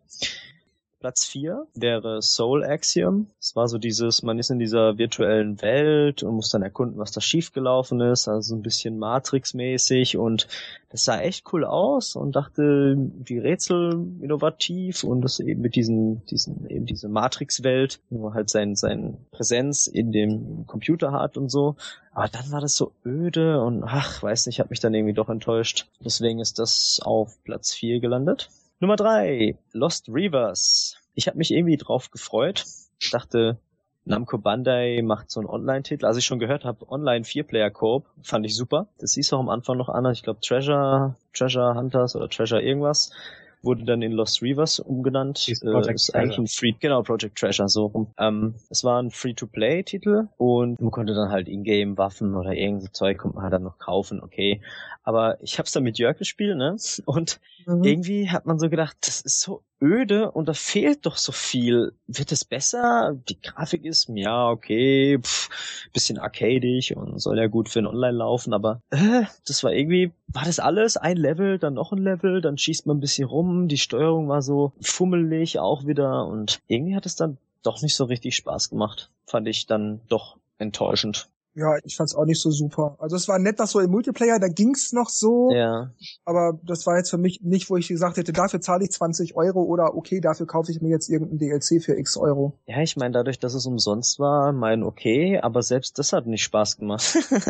also. Ja, ich denke, das hat auch zu meiner Meinung über das Spiel beigetragen. Wenn ich es hätte bezahlen müssen, hätte ich es mir sowieso schon mal nicht geladen. ja. Aber weil ich es halt umsonst hatte, naja gut, es ist halt nicht so toll, aber okay, für umsonst kann man es ja mal zwei Stunden spielen. Genau. Aber ich hatte dann auch so lauter so kleine Bugfehler, wo sich keiner drum gekümmert hat und das ist irgendwie total anstrengend dann und das macht das Spiel halt auch kaputt. Und ich glaube, irgendwann kamen dann neue Level dazu. Ich habe es einmal kurz angemacht und gemerkt, ah, nö, ist irgendwie nicht so. Ist einer um, ähm, meiner wiederkehrenden Albträume, dass ich Gegner von mir habe, die ich umbringen muss und sie sterben einfach nicht. Den habe ich einmal im Jahr mindestens. Ja, das ist grauenhaft sowas, ja.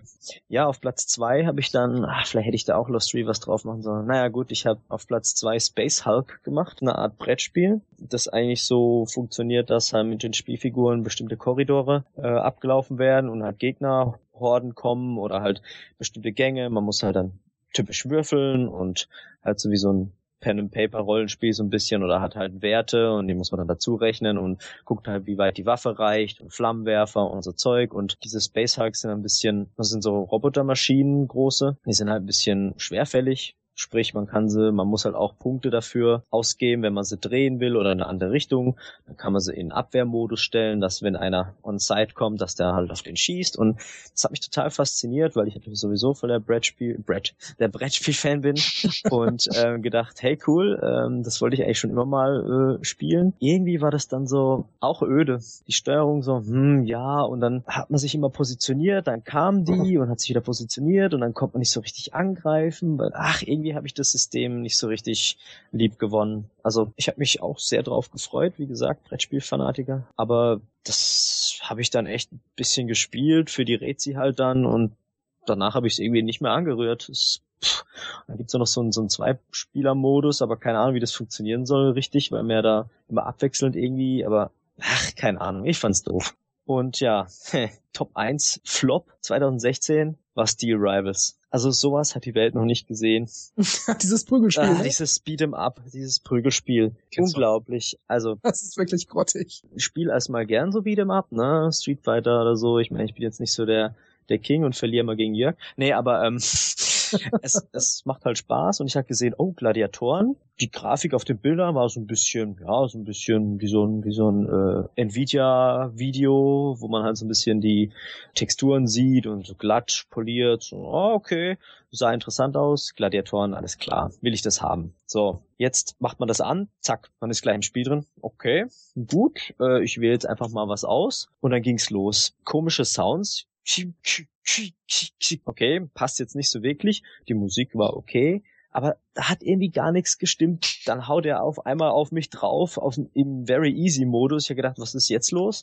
Äh, man konnte irgendwie nicht gescheit kontern. Also es war so ein bisschen wie äh, Soul Calibur, man hat noch Waffen gehabt. Ich gehe mit dem Schwert auf den los, es hört sich an wie so eine Ohrfeige. Okay, haben sie sich jetzt mal nicht viele Sounds ausgedacht. Und einfach Clipping-Fehler und man hüpft komisch rum. Also irgendwie die Tasten es hat nichts gestimmt, einfach gar nichts. Dann sehen die Figuren aus wie, wie so äh, hochglanzpolierte Puppen. Das war auch nicht realistisch. Und die Hintergründe haben sich ein bisschen, ja, so ein paar Säulen haben sich ein bisschen Mühe gegeben.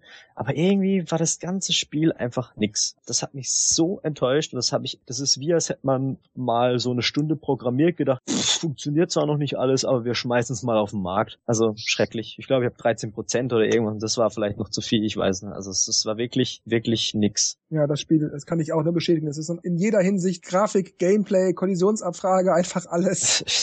Schrecklich, ich weiß nicht. Also ich meine, äh, ich, ich weiß ja, dass äh, so ein Spiel programmieren nicht einfach ist und ähm, aber ich selbst würde so ein Ding niemals online stellen. Ich meine, ich könnte sagen, vielleicht kauft's ja jemand, aber ich will doch schon irgendwie was machen, wo ich sage, okay, da hat's jetzt vielleicht nicht ganz funktioniert, aber ich kann ja immer noch ein Patch rausbringen oder so. Aber das ist irgendwie nix, gar nix.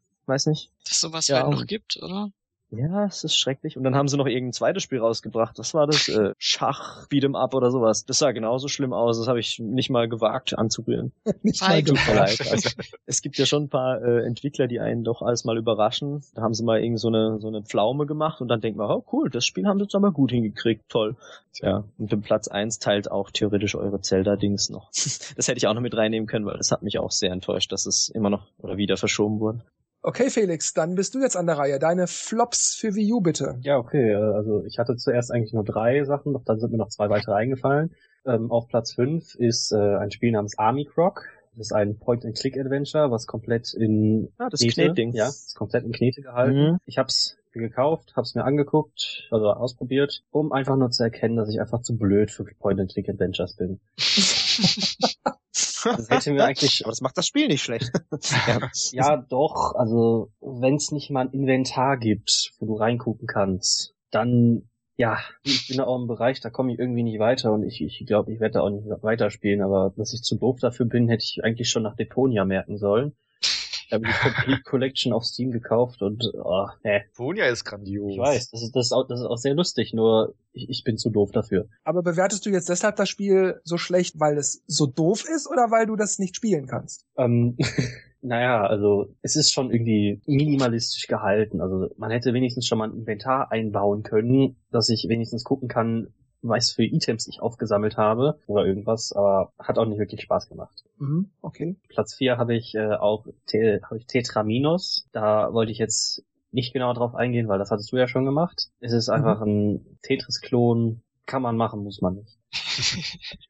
Platz drei habe ich auch Lost Reavers. Ich hatte mich auch sehr drauf gefreut eigentlich. Also erst später ist, als ich ein bisschen Gameplay gesehen habe. Ich fand das recht interessant, aber es war einfach langweilig. Die Demo war schon so langweilig und da habe ich mir das Vollgame da gezogen und man konnte ja nicht mal äh, den Spielstand von der Demo in die Vollversion übertragen und wenn doch, dann habe ich es einfach nur vercheckt. Aber doch bei mir hat das funktioniert. Also man musste diesen Demo-Modus nicht spielen. Das hat uns auch aufgeregt, Jörg. Ne? Wir wollten einfach mhm. spielen und er musste diese ganze Demo durchspielen. Das habe ich bei Metroid Prime auch damals geärgert. Ja, ja stimmt, stimmt, aber es auch. aber das erwähne ich gleich Das war einfach langweilig. Ja. Das Konzept war so toll und ja. hätte auch super funktionieren können, aber irgendwie... Es gab, es gab ja nur zwei Missionen und die waren auch komplett die gleichen. Man geht ja, zu A, das, hol den Stein, geh zurück. Fertig. Und wenn du dann noch die Trolls hast, die dann irgendwo rumlaufen, wo es eigentlich weitergehen sollte, ja. das ist toll. Hatte ich auch, so welche, die sind dann immer in die Endzone, wieder raus, rein, raus, rein, raus. Ja, ja. Oh Gott, ey. Unglaublich.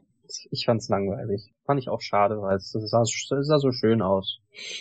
Platz zwei der Flops ist äh, wie bei den Tops auch Smash DLC, nämlich Bayonetta. Ich finde allgemein Bayonetta mag ich nicht. Den ganzen Charakter an sich, nee, den mag ich einfach nicht. Und den hätte ich auch nicht in Smash gehabt wollen. Und dann komme ich auch nicht damit so klar. Eigentlich bereue ich sogar, dass ich den gekauft habe. Sogar zweimal. Zweimal?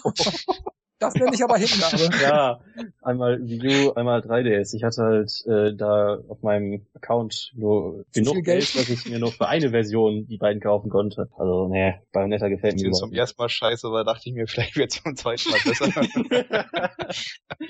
Nein, irgendwie, wollte, irgendwie wollte ich, wollte man ja auch beim 3DS dann alle haben. Ja. Dass es Nintendo überhaupt zugelassen hat, dass du es zweimal hast kaufen dürfen. Schrecklich, ich weiß. Richtig über den Tisch gezogen, aber egal. Ja, Platz eins ist eine Tatsache, und zwar, dass kaum interessante Titel dieses Jahr für mich gab. Star Fox hat mich nicht interessiert, das Paper Mario hat mich nicht interessiert, Tokyo Sessions Mirage, oder wie das auch mal hieß, äh, hat mich nicht interessiert. Ja, eShop gab es auch nicht wirklich Interessantes für mich. Runbow wäre vielleicht noch was für mich, weil Jump and Runs mag ich eigentlich ganz sehr. Ja, Runbow ist nett. Das ist ich vielleicht nochmal anschauen, aber sonst kam kaum was, was irgendwie, irgendwie gesagt hast, hey, das musst du kaufen. Ja. nix. Ja damit wäre ich schon durch. Okay. Markus, bitte. Jo, also ich habe drei Flops. Ich habe auf Platz drei habe ich äh, Pokémon Tekken. Nicht, weil ich jetzt das Spiel schlecht finde, sondern einfach, weil es mich irgendwie ein bisschen enttäuscht hat und, und muss da kurz ein bisschen ausholen.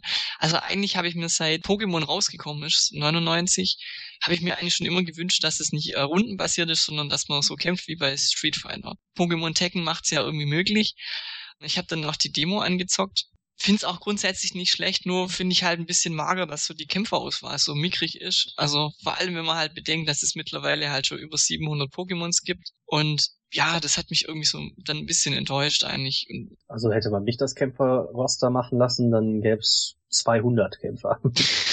Mir fallen einfach so viele ein, die man dafür hätte einbauen können, wie Quajutsu, Quappo, was weiß ich, Elevoltec, Magbrand, Rihornjor. Die ersten 150. Ja. ja, das war's eigentlich schon.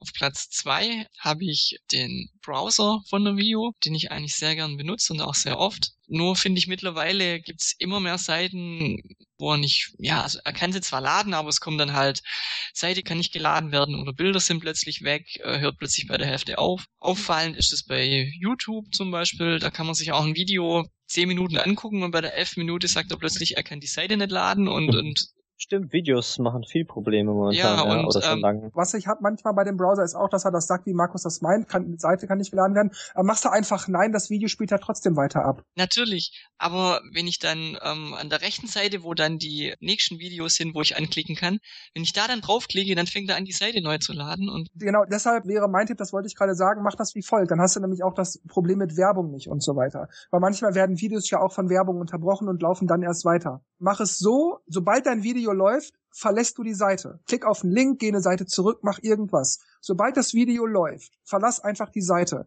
Dann lädt das Video keine Werbung, bla bla bla bla bla. Und du kannst schon mal die Seite, wenn du zum Beispiel sagst, du willst auf der rechten Seite das nächste Video schon mal gleich gucken, dann klickst du halt schon mal auf die Seite, dann ist die schon mal da. Aber das Wichtigste ist eben, das Video hört nicht aufzuladen oder irgendwas, du kriegst keine Seite, kann nicht geladen werden, Meldung oder so.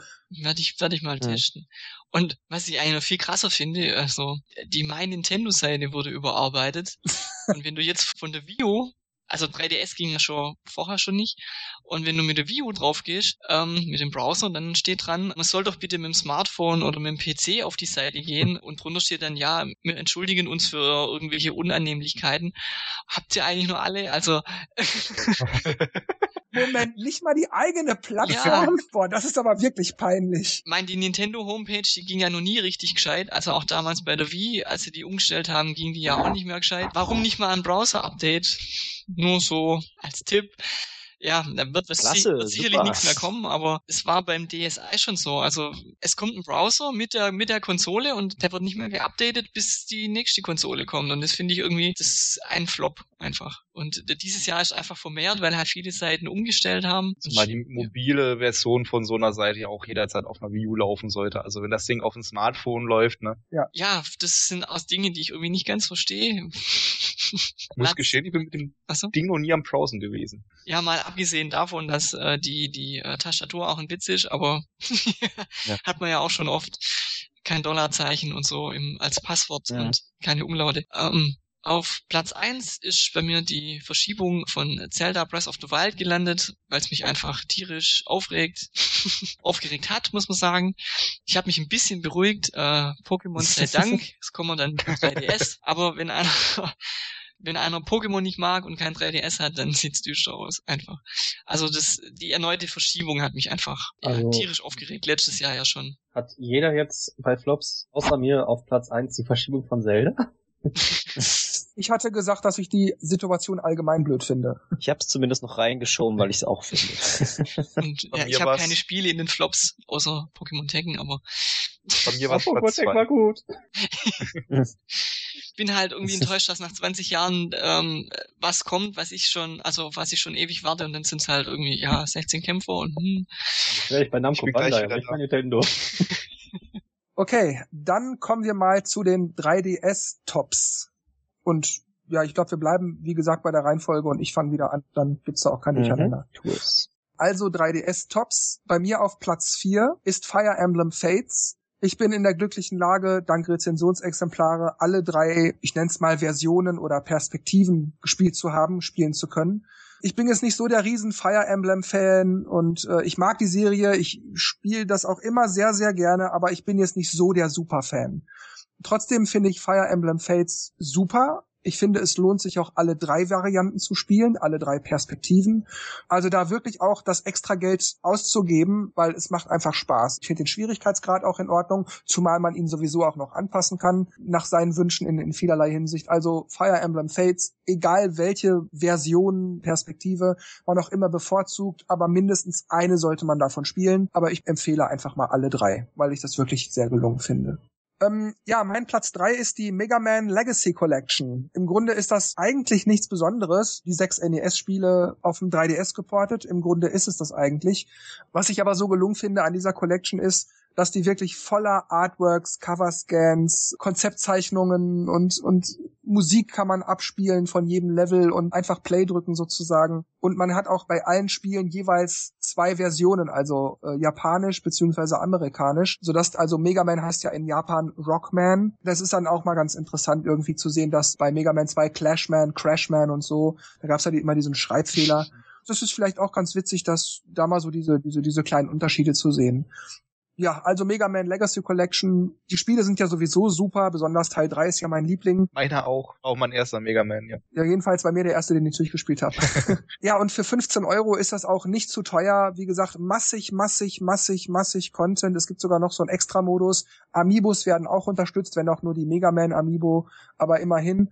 Also wirklich super, kann ich nur empfehlen. Mega Man Legacy Collection, sehr gut. Also wenn man mal einen klassischen Plattformer will oder vielleicht auch nicht so alt ist wie wir und das in der Jugend mal gespielt hat, also es ist natürlich angestaubt, darf man nicht vergessen vom Gameplay her und so, aber man muss es mal gesehen haben, wenn man es nicht kennt oder mal ausprobiert haben. Ich bin auch sehr begeistert davon, weil man, man sieht auch, woher eigentlich dann manche Sachen kommen in manchen Spielen. Mega Man hat da ja auch viel geprägt. Ja, das ist bei Videospielen aber wie bei Filmen und vor allem bei Musik. Man wird sich immer gut oder schlecht an diese Sache erinnern, je nachdem, wie man sich gerade gefühlt hat. Mhm. Wenn ich jetzt diesen einen Film gucke und meine Freundin hat mich gerade verlassen mhm. und ich war 50 Jahre mit der zusammen oder so, dann ist dieser Film immer schlecht. So und so ist es bei Retro-Spielen auch. Ich glaube, die heutige Jugend geht an viele Spiele ran so, ja gut, wenn die alle sagen, dass das gut ist, dann gucke ich mir das mal an. Aber die Grafik ist ja schon so. Mhm.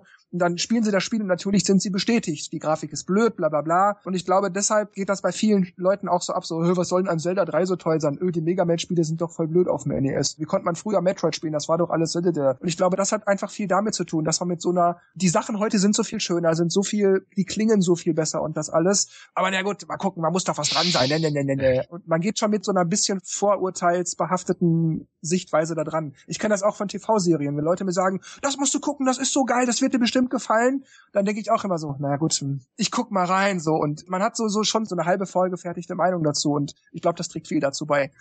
Na gut, mein zweiter Platz bei den Tops ist Mario Party Star Rush. Da möchte ich vorweg sagen, dass ich das Spiel nicht so verdammt geil finde, dass ich sagen würde, das ist das zweitbeste Spiel 2016. Das jetzt bitte nicht missverstehen. Aber ich muss schon sagen, dass Mario Party Star Rush trotz aller kleinen Fehlerchen hier und dort, die das Spiel von, von einer gewissen Perfektion fernhalten, dass ich das Spiel einfach viel gespielt habe. Immer wenn ich mal keine Ahnung, im Zug sitze, im Bus sitze, abends vor dem Schlafen gehen, ich mache das immer mal an. Überall versuchen, mindestens elf Sterne zu kriegen, damit man diese zweite blaue Plakette kriegt an dieser Levelbezeichnung und so.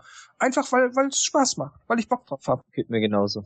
ja, und da muss ich einfach sagen, wenn ein Spiel das schafft, auch wenn es nicht der Oberhammer mhm. ist, dann macht das was richtig. Dann dachte ich mir, dann sollte ich auch so fair sein, einfach weil ich es in letzter Zeit wirklich ziemlich oft spiele, das auf Platz zwei zu setzen, weil alles andere, ich meine, ich hätte Fire Emblem Fates zum Beispiel auf Platz zwei packen können, das wäre technisch besser und umfangreicher und alles, aber ich bin damit fertig und jetzt ist es mir egal. Aber Mario Party Star Rush ist gut, es könnte noch was besser sein, aber ich spiele es einfach oft und dann muss ich auch fairerweise das auf Platz zwei stellen. Trotzdem bleibt als großer Kritikpunkt der Multiplayer, der ist einfach Grütze, weil man nicht online spielen kann. Nintendo WTF, das ist doch wohl nicht euer Ernst. Mario Party gehört online. End of discussion. Ja, mein persönlicher Top auf dem 3DS ist Etrian Odyssey Untold 2 The Fafnir Night. Ich weiß nicht, was ich sagen soll. Im Grunde ist es ein typisches Etrian Odyssey Spiel. Ich lieb aber jeden Teil immer wieder aufs Neue. Man kann da 70, 80, 90, 100 Stunden reinkloppen. Man kann leveln hier und da. Nach dem Abspann gibt's immer noch mal irgendwelche extra Sachen, weil doch noch mal irgendwas passiert. Hier gibt's sogar diverse DLCs, wovon einige in den ersten Wochen, ich glaube die ersten zwei Wochen waren es sogar kostenlos war, wenn man das Spiel schon hatte zu dem Zeitpunkt. Also geil. Dungeon Crawler, schwer. Es geht viel um Taktik, viel um Überlegen. Bisschen verbessert wurden auch Sachen aus dem Vorgänger, das mit diesen mit diesen Grimoires, das fand ich so ein bisschen blöd beim Vorgänger. Hier fand ich das super gelöst. Ich will jetzt nicht zu sehr auf Details gehen, um nicht ewig zu reden. Lest einfach die Rätsel auf ice.nintendo.de. E-Train Odyssey Untold 2, einfach, mh, das Spiel, das ist einfach geil. Das hat sich gerade so angehört wie, äh, kauft mein Buch. Sagen genau, die Schriftsteller auch immer, ja, ich möchte nicht zu viel verraten, äh, kauft einfach das Buch, da steht alles drin. Autogramm, Autogrammstunde am Montag um 18 Uhr. Nein, nein, nein, komm, die Rezis und das alles ist ja kostenlos. lest halt, wenn ihr wissen wollt, warum ich das so gut finde, geht auf die Seite und lest, weil ich nicht ewig reden will, aber ansonsten vertraut einfach auf mein Wort und ladet es runter, wenn ihr auf RPGs, Dungeon Crawler, so Spiele wie Diablo, so DSA, wer das noch kennt vom früher vom PC, alles was so in die Richtung geht, kaufen, geil. Klingt das erst was für mich, aber ich habe noch nie einen Teil gespielt. ich kenn's auch gar nicht, aber es klingt auch nach was, was mir gefallen könnte. Ja, dann wäre ich durch, hatte diesmal nur vier Punkte. Bei meiner Flop-Liste wird das auch so sein, obwohl es technisch gesehen drei sind eigentlich. Aber dazu komme ich gleich. Ja, ich gebe jetzt an Daniel weiter hier wieder wie bei der Wii U. Ähm, ich habe ein Spiel, das habe ich noch nicht genug gespielt, um es in die Liste einzunehmen, aber war einer der Kaufgründe für mich für den 3DS. Ich habe den ja erst dieses Jahr gekauft. Fire Emblem Fates werde ich auf jeden Fall über die Weihnachtstage, wenn ich äh, nicht an einem äh, an meiner Wii U sein kann und nicht an meinem PC sein, viel, viel, viel spielen. Auf Platz 4 Mega Man Legacy, hat man ja auch schon gerade drüber geredet. Äh, hier vielleicht noch eine, eine Nebenbemerkung, wenn ihr auf so Mega Man steht, es gibt auf Steam im Early Access noch, deswegen habe ich es noch nicht geholt, ein Spiel namens 20XX. Das ist praktisch ein Roguelike in Mega Man Kreuzung, das sehr, sehr gute ähm, Rezensionen bis jetzt bekommen hat und sehr, sehr gute Bewertungen bekommen hat. Schaut mal rein, wenn ihr euch für sowas interessiert. Ich werde es mir auf jeden Fall holen, wenn es nicht mehr Early Access ist, weil ich bin kein Fan von Early Access. Ähm, auf Platz 3 Hyrule Warriors Legends. Ich hab's schon für die Wii U gehabt. Ich äh, hätte zwar jetzt fast mal für ein 3DS geholt tatsächlich. Ja, es hat seine Marken. Man muss dieses äh, Warrior-Spiele mögen, wo man halt einfach mal nur grindet und durch die Massen durchhaut. Aber ich finde es eigentlich für ein 3DS nochmal einen Ticken besser, weil was mich an der Wii U ein bisschen stört, man muss sich halt aktiv dran hocken. Man muss es reinmachen und kann sowieso dieses Mal, ich spiele mal kurz nebenher, ist da ein bisschen schwieriger wie auf dem 3DS. Und eben gerade, wenn du dann auf dieser äh, Freiweltkarte bist, naja, im Endeffekt ist es äh, Spiele dieselben fünf Levels mit ein bisschen einen Trick dazu äh, und level dich dabei hoch. Wie gesagt, wieder, das muss man mögen, das ist natürlich wieder ein bisschen speziell, aber das ist halt einfach on the go, wenn man halt gerade mal wieder nur im Stau steht oder die Bahn mal wieder Verspätung hat oder sowas, ist das halt einfach eine echt schöne Sache, finde ich. Also da, da kommt es dann nochmal ein bisschen besser rüber. Auf Platz zwei Pokémon Mond slash Sonne. Denke ich, bin da auch nicht der Einzige, der das dabei hat. Hm. ähm, doch, doch, Markus äh, hat schon was angesprochen.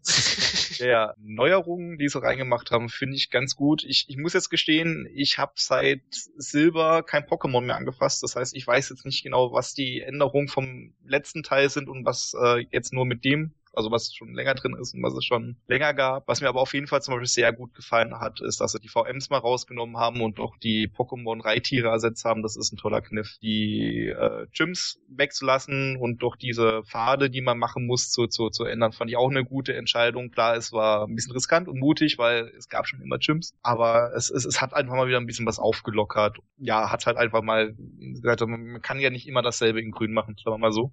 Und ich finde, sie haben das recht gut hinbekommen. Also auch eben ähm, es, es, es hat immer noch Parallelen, es ist nicht komplett anders, aber es hat halt doch diesen, diese andere Würze. Auch die Dualkämpfe, man kann ja jetzt auch zu zweit kämpfen, beziehungsweise die Pokémons können teilweise ja auch Hilfe rufen und dann kommt ein weiteres Pokémon, das ihm hilft manchmal. Eine schöne Ergänzung. Also ich, ich bin wieder im kindlichen Pokémon-Freude und mit, mit schön sammeln und das brauche ich noch und ah, welches nehme ich jetzt mit und ja, es ist, es ist wieder richtig schön, auf jeden Fall. Das Einzige, was mich zurzeit ein bisschen dran stört, ist, dass, dass die äh, Pokémon ja unterschiedliche Stats haben, je nachdem, auch mit demselben Level sind die Pokémon teilweise unterschiedlich stark und stark. Und wenn man äh, ähm, ein Pokémon um Hilfe gerufen wird, ist das Pokémon, das zur Hilfe kommt, stärker, als es das schon da war. Und ist das dazu, immer so? Ja, also okay. na, ich, habe ich, ich, ich, nie, nie drauf geachtet, aber ich habe auch schon gemerkt, dass es, dass es ähm, das, dass stärkere dabei sind, aber. Das Level ist unterschiedlich, aber die Grundstats sind stärker und man kann da Ketten drin machen. Das finde ich ein bisschen zu sehr gegrindet in meinen also Geschmack. Das ist so, man braucht sich, um Singleplayer durchzuspielen, aber.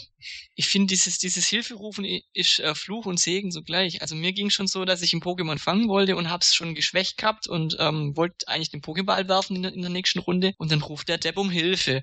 Und dann kann ja. man in dem Moment ja keinen Pokéball werfen und dann besiegt man das eine, dann ruft er aber wieder um Hilfe und äh, Auf der anderen also Seite also ist schon aber so, dass man auch mal Attacken ausprobieren kann. So, ich habe jetzt zwar das eine Pokémon geschwächt, aber es hat noch so viel Energie, das lohnt sich noch nicht zu fangen. Jetzt ruft es aber um Hilfe. Jetzt kann ich beim zweiten Pokémon eine andere Attacke ausprobieren, ob ich da vielleicht näher in den roten Bereich komme. Dann mache ich halt das andere Blatt und fange das eine. Hat ja. taktisch schon ein bisschen, äh, bisschen mehr, aber es kann auch manchmal echt nerven. Ja, es kann manchmal ein bisschen nerven, das stimmt. Vor allem, was, was mir auch immer wieder passiert ist, äh, ich weiß ja, dass zweite Pokémon ist dann das stärkere, dann wirst du natürlich das zweite fangen. Das heißt, ich mache dann erst das erste komplett platt, damit ich nicht gegen zwei kämpfen muss.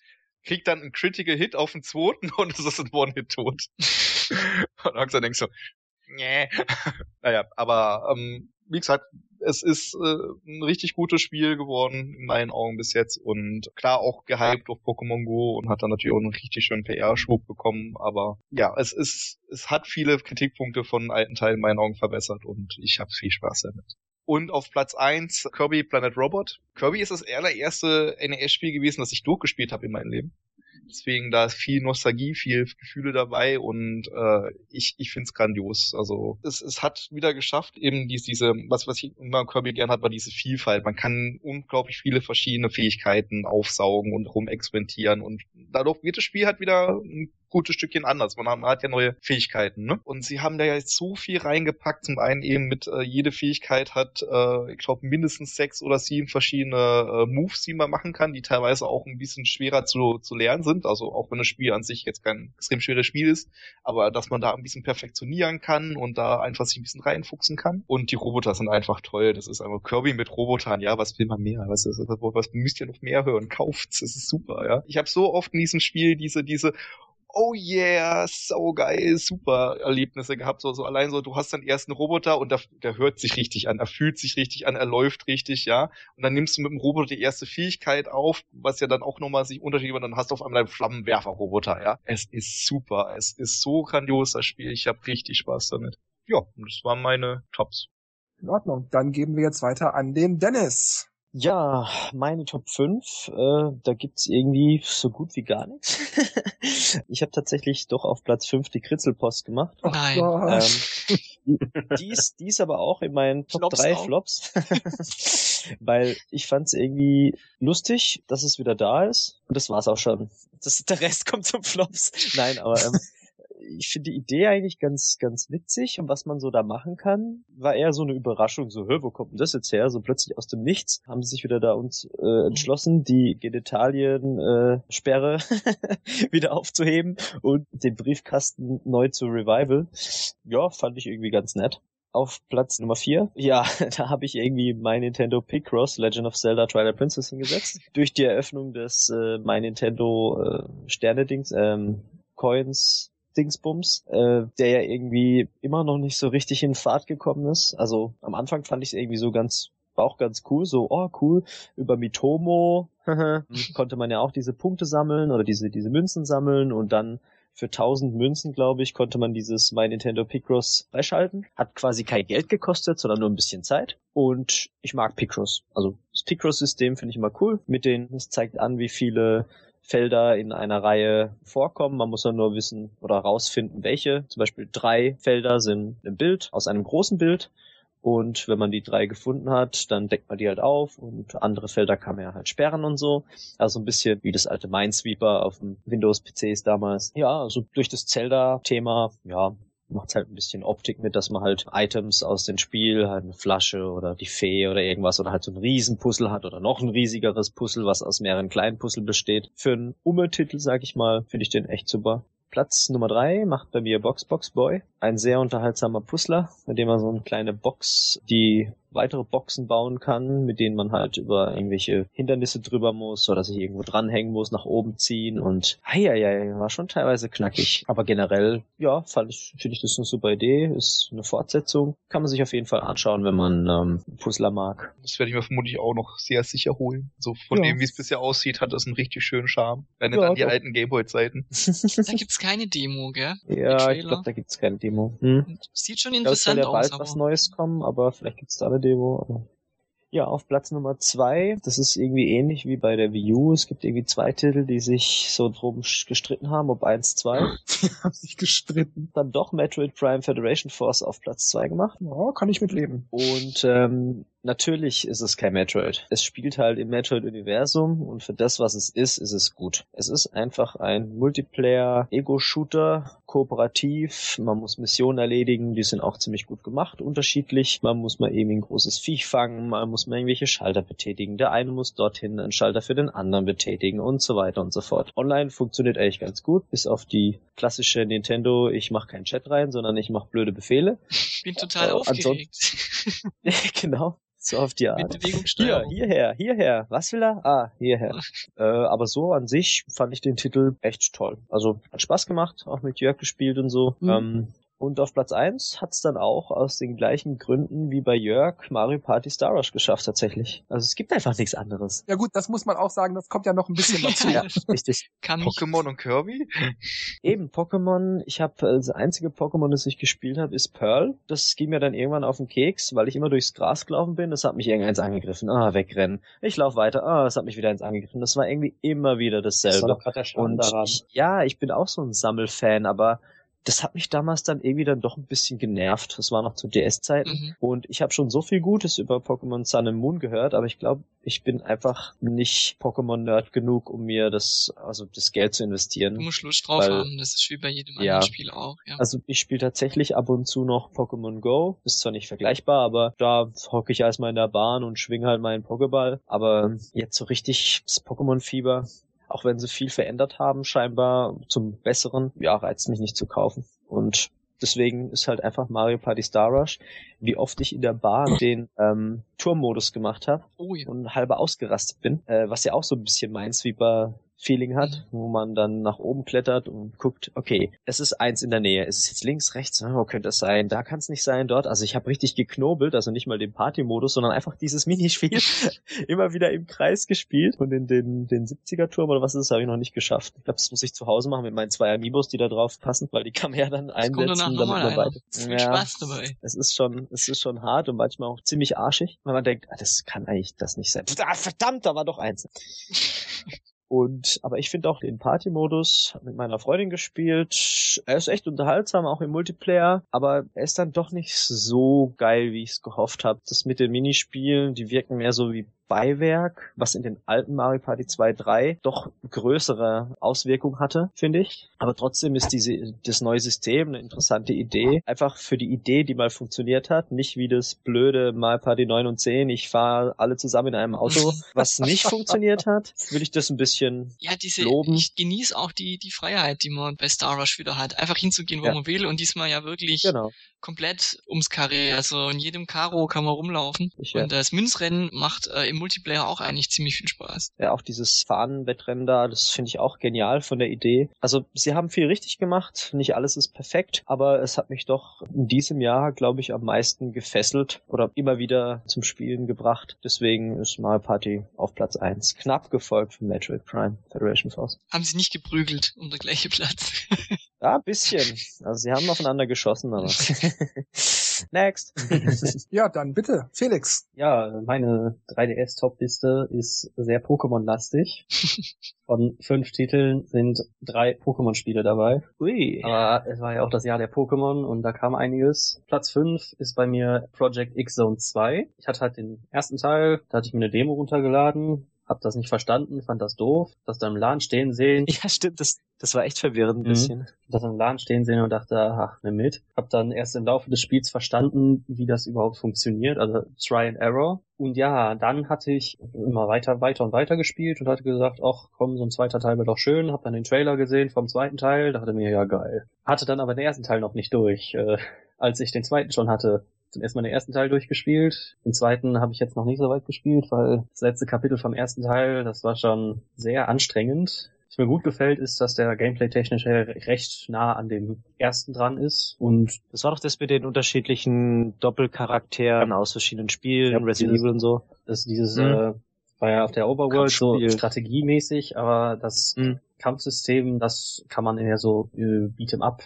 einordnen. Mhm. Mhm. Was ich auch schön fand, deutsche Schriftausgabe. Der erste Teil, die Packung war auf Deutsch, der Inhalt war nur auf Englisch. Ja, das hat man heute einigermaßen häufig, dass Spiele nicht übersetzt kommen. Ich verstehe das schon irgendwie, dass, dass man sich dann darüber ärgert. Aber ich verstehe auch, wenn die Publisher sagen, naja, bevor wir es gar nicht nach Europa bringen, weil die Verkaufszahlen da nicht so wahnsinnig hoch sind, also dann kann man froh sein, dass man es überhaupt in Europa hat. So sehe ich das dann. Ja, mich hat das Englisch jetzt auch nicht gestört. Also. Ich finde es halt anstrengend. Also je nachdem wahrscheinlich, wie gut man Englisch kann, aber bei Deutsch, da tust du halt doch ein bisschen querlesen oder nach Schlüsselwörtern gucken. Also ich merke es ganz oft bei Pokémon, wenn das auf Englisch wäre, das wäre eine Katastrophe. Ich müsste jedes Wort lesen und äh, dann ja auch noch verstehen.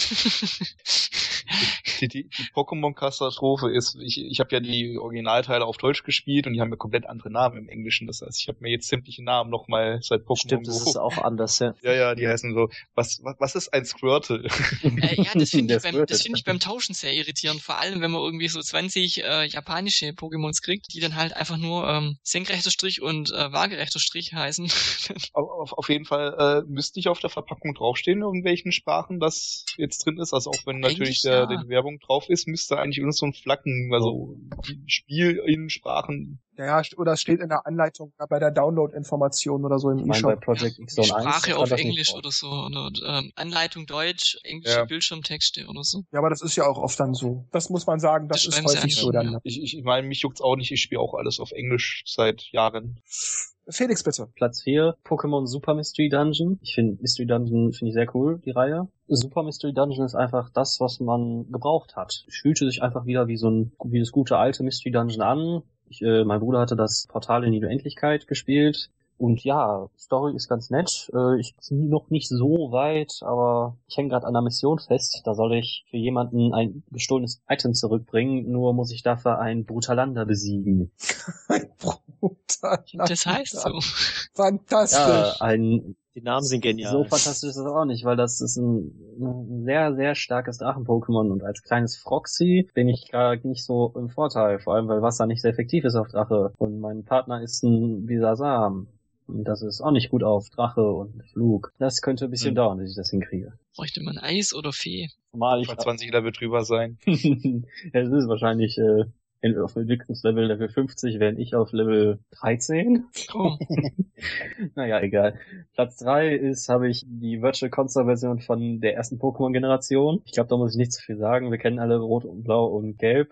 Ich habe mir Blau gekauft, mein Bruder sich äh, Rot und Gelb. Ist halt Pokémon, erste Generation. Und Platz zwei äh, ist Kirby Planet Robobot. Ich habe auch Kirby Triple Deluxe mir angeschafft als Spontankauf und ich habe es einfach geliebt. Dieses Spiel war einfach so grandios. Planet Robobot ist einfach nochmal viel besser. Auch dieser Robobot-Panzer oder wie der auch immer heißt, dieser Roboter, in der man einsteigen kann, boah, das ist so, so geil. Ist so gut designt, mhm. das fühlt sich so richtig das an, wenn man das Ding drin so Spaß, wenn man dann erstmal einen einsaugt, zum Beispiel so einen Stein und man kriegt dann diese Riesenfäuste. Oder die Sägeketten. Ah, die Kettensäge. Ah, super. Oder wenn man so ein Rad, die Radfähigkeit kriegt und da in dem Ding rumfährt. Oder mit dem Jet. Oh. Ja, das, das, hat, das hatte ich heute auch wieder. Und dann auf einmal bist du einem Kampfjet und denkst so, oh yeah. da fühlt man sich schon geil. Ich, ich habe das halt in dieser in einer Direct gesehen, habe gesehen, oh, das sieht so aus wie Triple Deluxe, das kann nur gut werden. Und ja, ich wurde auch nicht enttäuscht. Also extra wegen Planet Robobot habe ich mir auch diesen NFC-Sockel da gekauft. Ist auch sehr cool, dass man sich zehnmal pro Level sich äh, eine Fähigkeit einfach holen kann. Ist praktisch schon. Vor allem, weil es manche Rätsel gibt, wo man Collectibles kriegen kann, wo man aber eine ganz besondere Fähigkeit braucht. Und wenn man die mal nicht hat, kann man die sich mal eben so holen. Die, die gibt's meistens vorher zum Aufsaugen, aber wenn man ja, sich aber halt meistens behalte, beschließt, dass meistens genau. behalte ich immer das Schwert. genau, ja, ja, ich, ich, ich habe auch gedacht, so wunderbar, ich kann dann mit Amiibos mehr Fähigkeiten nehmen ich habe viermal Link Amiibo. Ja, das ist, ist sehr gut. Ja. ja, um zum Abschluss zu kommen, Platz eins ist Pokémon Sonne, Schrägstrich Mond, also ich habe Sonne. Oh, und ich liebe es einfach. Die, die, die neu designten Pokémon sehen es sieht toll aus, die Welt ist wunderbar designt. Dieses mit der Inselwanderschaft bringt erst bringt mal frischen Wind rein. Ich hätte es auch nicht gestört, wenn es wieder acht Arenen gäbe. Ja, äh, wie auch in den letzten Pokémon-Spielen gab es auch wieder so eine Stelle, wo dann plötzlich Story eingesetzt hat, die dann im bestimmten Intervall gehalten hat und dann mhm. war Story wieder weg. Das drehte sich da um die Ultrabestien und den, äh, um das legendäre Pokémon. Oh, der Abschnitt war so geil ich saß wirklich mit offenem Mund da, als das eintrat. Ich möchte jetzt nicht spoilern, was da passiert ist, aber es war schon nice. ich habe mir vorher sagen lassen, so öfters, also so durch Reviews oder so, dass das Spiel sehr leicht sei. Ich persönlich äh, gegen Ende fand es nicht so leicht. Vielleicht lag das auch daran, dass ich den EP-Teiler ausgeschaltet habe über das ganze Spiel. Also dass ich. Es kommt, glaube ich, stark drauf an, wie oft du deine Pokémon wechselst. Wenn du halt durchgehend hm. mit demselben Sechser-Team unterwegs bist, ist es so ein Workshop, wenn du regelmäßig die andere Pokémons mitnimmst, was ja eigentlich auch Sinn vom Spiel ist. Dann. Hatte ich auch äh, äh, Pokémon Y gehabt, da hatte ich den EP-Teil ausgeschaltet und war bei jedem Arena-Kampf underlevelt, aber es war kein Problem für mich, aber boah, auf der vierten Insel ging das dann richtig los. Halleluja, ey. Also ich wechsle eigentlich auch nie durch. Ich habe immer die gleichen Pokémons. Ich, wenn ich eins fange und habe nur keine sechs in meinem Team zusammen, dann überlege ich immer, kommt er ins Team? Ja, nein, vielleicht. Und dann schmeiße ich ihn wieder raus, wenn ich ihn nicht reinnehme. Ich habe äh, durch und durch auch so mal den einen oder anderen ausgetauscht, weil ich habe mir halt vorher geguckt, ja, habe ein Bild zum Team haben, habe jetzt ein Team, mit dem ich eigentlich ganz zufrieden bin. Auch äh, wenn ich ein Pokémon habe, Meteno heißt es. Und es hat mir dann doch schon Herzschmerz bereitet, als ich es abgelegt habe für das legendäre Pokémon. Ich hatte tatsächlich überlegt, will ich dieses kleine Pokémon, was nicht gerade sehr stark ist, oder das legendäre haben. Ich habe mich da doch für das legendäre entschieden. Das ist einfach ein wunderschönes Spiel, Sonne und Mond. Ja, auf jeden Fall. Damit schließe ich jetzt ab. Okay, Markus, bitte. Okay, Top 3DS auf dem vierten Platz Zelda Picross. Ja, wie Dennis schon gesagt hat, also für Punkte sammeln, äh, wer kein Smartphone hat oder Mitomo nicht hat wie ich, den kannst du auch einfach einmal in der Woche auf die My Nintendo Seite gehen und in eShop und in ins Miiverse gehen. Dann kriegt man Münzen, dann hat man irgendwann 1000 auch zusammen. Dauert nur länger. Dauert nur länger, ja. Lassen sich ja immer was Schönes einfallen. Also gibt glaube auch Mega Picross Rätsel. Ja, gibt's glaube ich auch. Platz drei habe ich Picross 3D Round 2. Ich habe es noch nicht gekauft, aber ich werde es mir holen. Ich habe die Demo schon gespielt und ich finde die Idee so genial. Also ich hätte nicht gedacht, dass man das so Picross 3D, ich kenne den alten Teil auch schon, und ich hätte nicht gedacht, dass man da noch durch eine kleine Änderung noch so viel Potenzial rausholen kann. Denn jetzt in der Version kann man jetzt auch die Würfel farbig einfärben. Es gibt zwei verschiedene Farben und ja, die, die am Rand, die, die Angaben am Rand geben halt an, ja, welche Farbe ist. Die Würfel sehen dann nachher auch anders aus. Finde ich genial, werde ich mir noch holen, aber ähm, bin noch mit einem anderen Spiel beschäftigt. Das kommt dann weiter oben. Was wird das wohl sein? Platz zwei habe ich äh, Mario Party Star Rush. Ich habe es am Anfang ziemlich oft gespielt. Mittlerweile liegt so ein bisschen in der Ecke, muss ich sagen. Es liegt ähm, an meinem ersten Platz. Aber ich habe es zwischendurch immer mal wieder auch eingeschoben. Und äh, gerade Münzrennen macht irgendwie voll total Spaß. Tolles Mario Party, finde ich. Ja, auf Platz eins habe ich Pokémon Sonne Schrägstrich Mond. Also ich habe Sonne. Vernünftig so. ich habe mich für Sonne entschieden, weil ich halt, weil da die Uhrzeit einfach stimmt.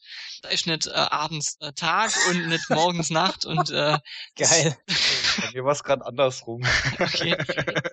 Ich meine, ich spiele ich spiel meistens eh abends, aber ich will dann auch, dass abends ist und nicht Tag und das ist irgendwie, deswegen habe ich Sonne genommen. Weiß nicht, was Nintendo gemacht hat, aber mich hat's irgendwie im Januar schon ein bisschen angefixt, irgendwie mal wieder ein Pokémon-Spiel kaufen. Mein letztes war Saphir für ein GBA. Dann kam die Ankündigung Sonne Mond und da habe ich gedacht, okay, das holst dir und das hat's dann so gehalten, die Spannung bis so August und dann habe ich gedacht, nee, ich brauche jetzt eins und habe mir dann Alpha Saphir geholt, unter anderem, weil ich das Legendäre wollte, weil ich das auf dem GBA auch schon hatte habe ich das Alpha Saphir nochmal durchgespielt und ähm, die haben das ganz schön gemacht mit Kamerasequenzen und Videosequenzen und dann war ich schon sehr neugierig auf so einen Mond und die Demo hat mich zwar wieder ein bisschen abgeschreckt, aber ich habe es mir dann doch geholt und ja, wurde eigentlich das meiste schon gesagt, es ist ein tolles Spiel, die Atmosphäre ist sehr schön. Ich vermisse ein bisschen das 3D, aber das äh, packt ja. wahrscheinlich der 3DS nicht mehr. Was ich anfangs ein bisschen nervig finde, äh, dass Pokémons nach dem Kampf manchmal putzen oder föhnen muss. Das ist doch cool. Aber ich habe gemerkt, man kann es auch einfach lassen, aber das hat einen, hat einen interessanten Effekt, denn äh, vor Verbrennungen, Paralyse und ähm, Statuseffekte, die ein Pokémon haben kann und das kann man einfach mit Putzen heilen, braucht man sich im Laden nichts mehr kaufen, das ist ja, ja für mich halt Schwabe. Putze ich einfach mein Pokémon und dann ist die Verbrennung weg. ich fand es eigentlich das erste Mal gesehen und dachte ich mir so, ach nee, was ist denn das jetzt für ein Müll? Und nach um die zwei Mal hat es mir dann Spaß gemacht. Ich bin jetzt gespannt, wann es mir zu routinemäßig öde wird, aber und hat mich eigentlich tatsächlich von mir selbst überrascht, dass mir das gerade Spaß macht. Ja, ja also ich nehme es jetzt eigentlich nur noch fürs Heilen. Das erinnert mich ein bisschen an Nintendox mit den Hund waschen, einschäumen. Ja, und daher ist das auch praktisch übernommen. Wenn du dann auch ein Pokémon hast, das wie ein Hund aussieht. Ich habe eins, das heißt Wolbrock, das sieht aus wie ein Wolf. Das waren meine Tops.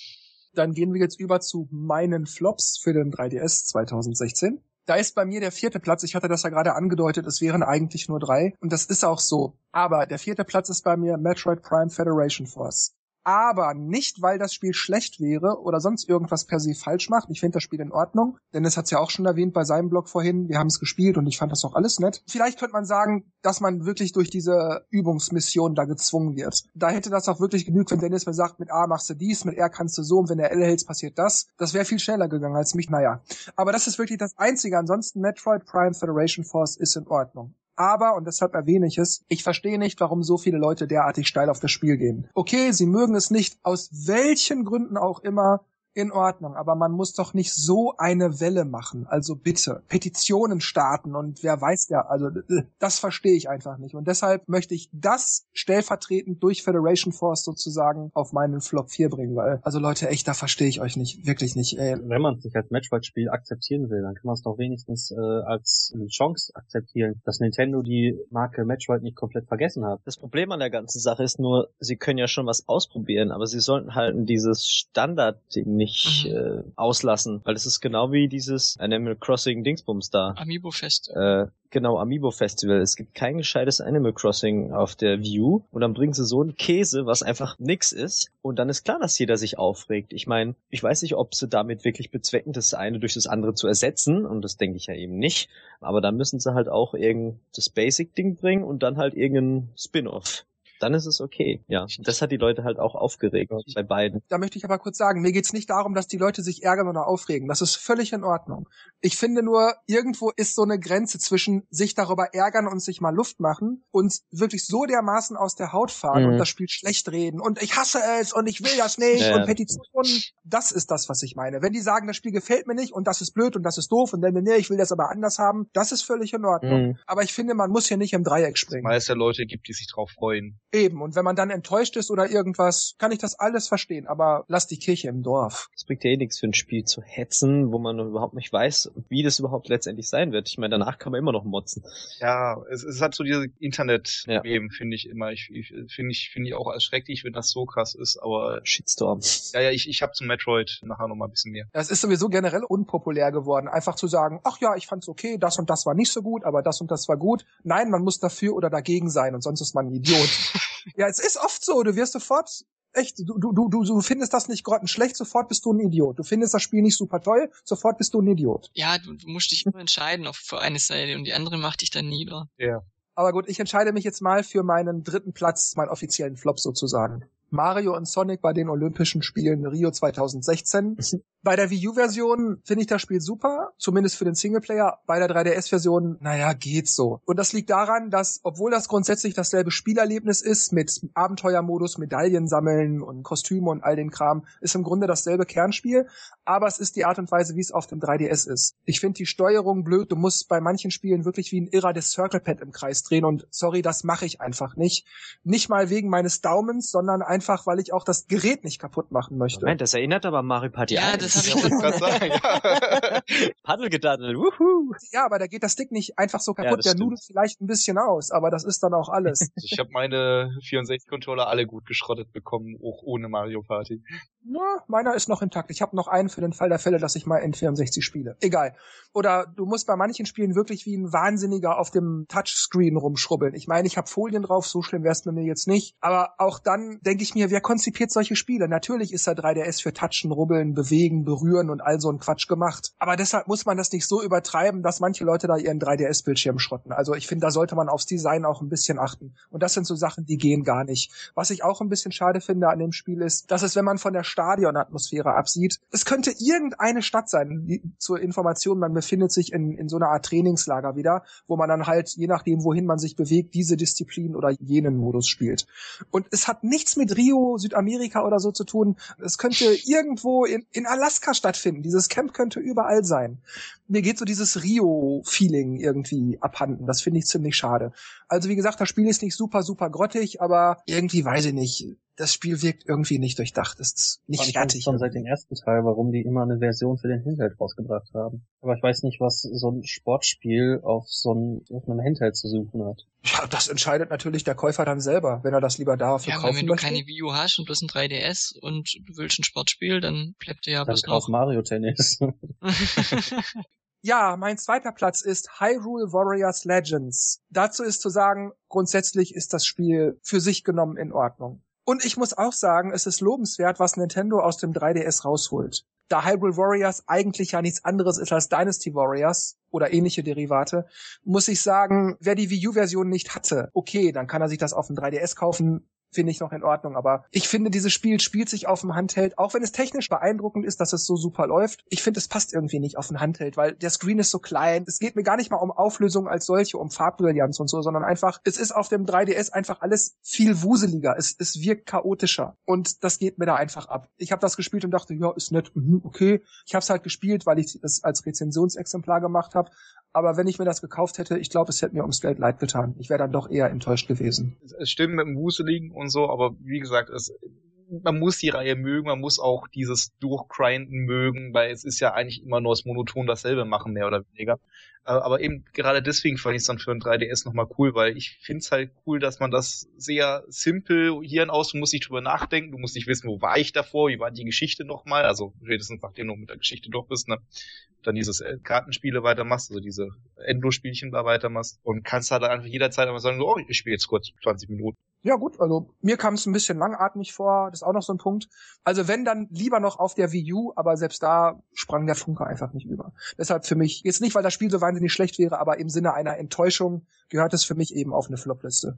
Ähnliches gilt für meinen Flop 1, Super Mario Maker für den 3DS. Ich muss auch hier wie bei Hyrule Warriors Legends sagen, es ist beeindruckend, was Nintendo technisch auf dem 3DS möglich macht. Im Bauenmenü hast du alle Funktionen, die du von der Wii U kennst. Es fehlen zwei, drei Kleinigkeiten, aber wenn ich jetzt nicht akribisch gesucht hätte, weil ich es ja als Tester gemacht habe, wäre es mir wahrscheinlich so als normaler Spieler nicht aufgefallen. Weil, und jetzt komme ich zu den negativen Sachen, ich mich dann nicht ausreichend damit beschäftigt hätte. Denn es gibt so Dinge, die stören mich. Vor allem, man kann zwar Level speichern und all das, aber man kann Level nicht sehr komfortabel mit anderen tauschen. Es geht nur über dieses Street Pass Funktion. Über Internet geht gar nichts. Die einzige Funktion, Spieler übers Internet zu laden, sind diejenigen, die Leute auf ihrer Wii U gemacht haben. Und du kannst sie dann halt in dieser Mario Challenge spielen.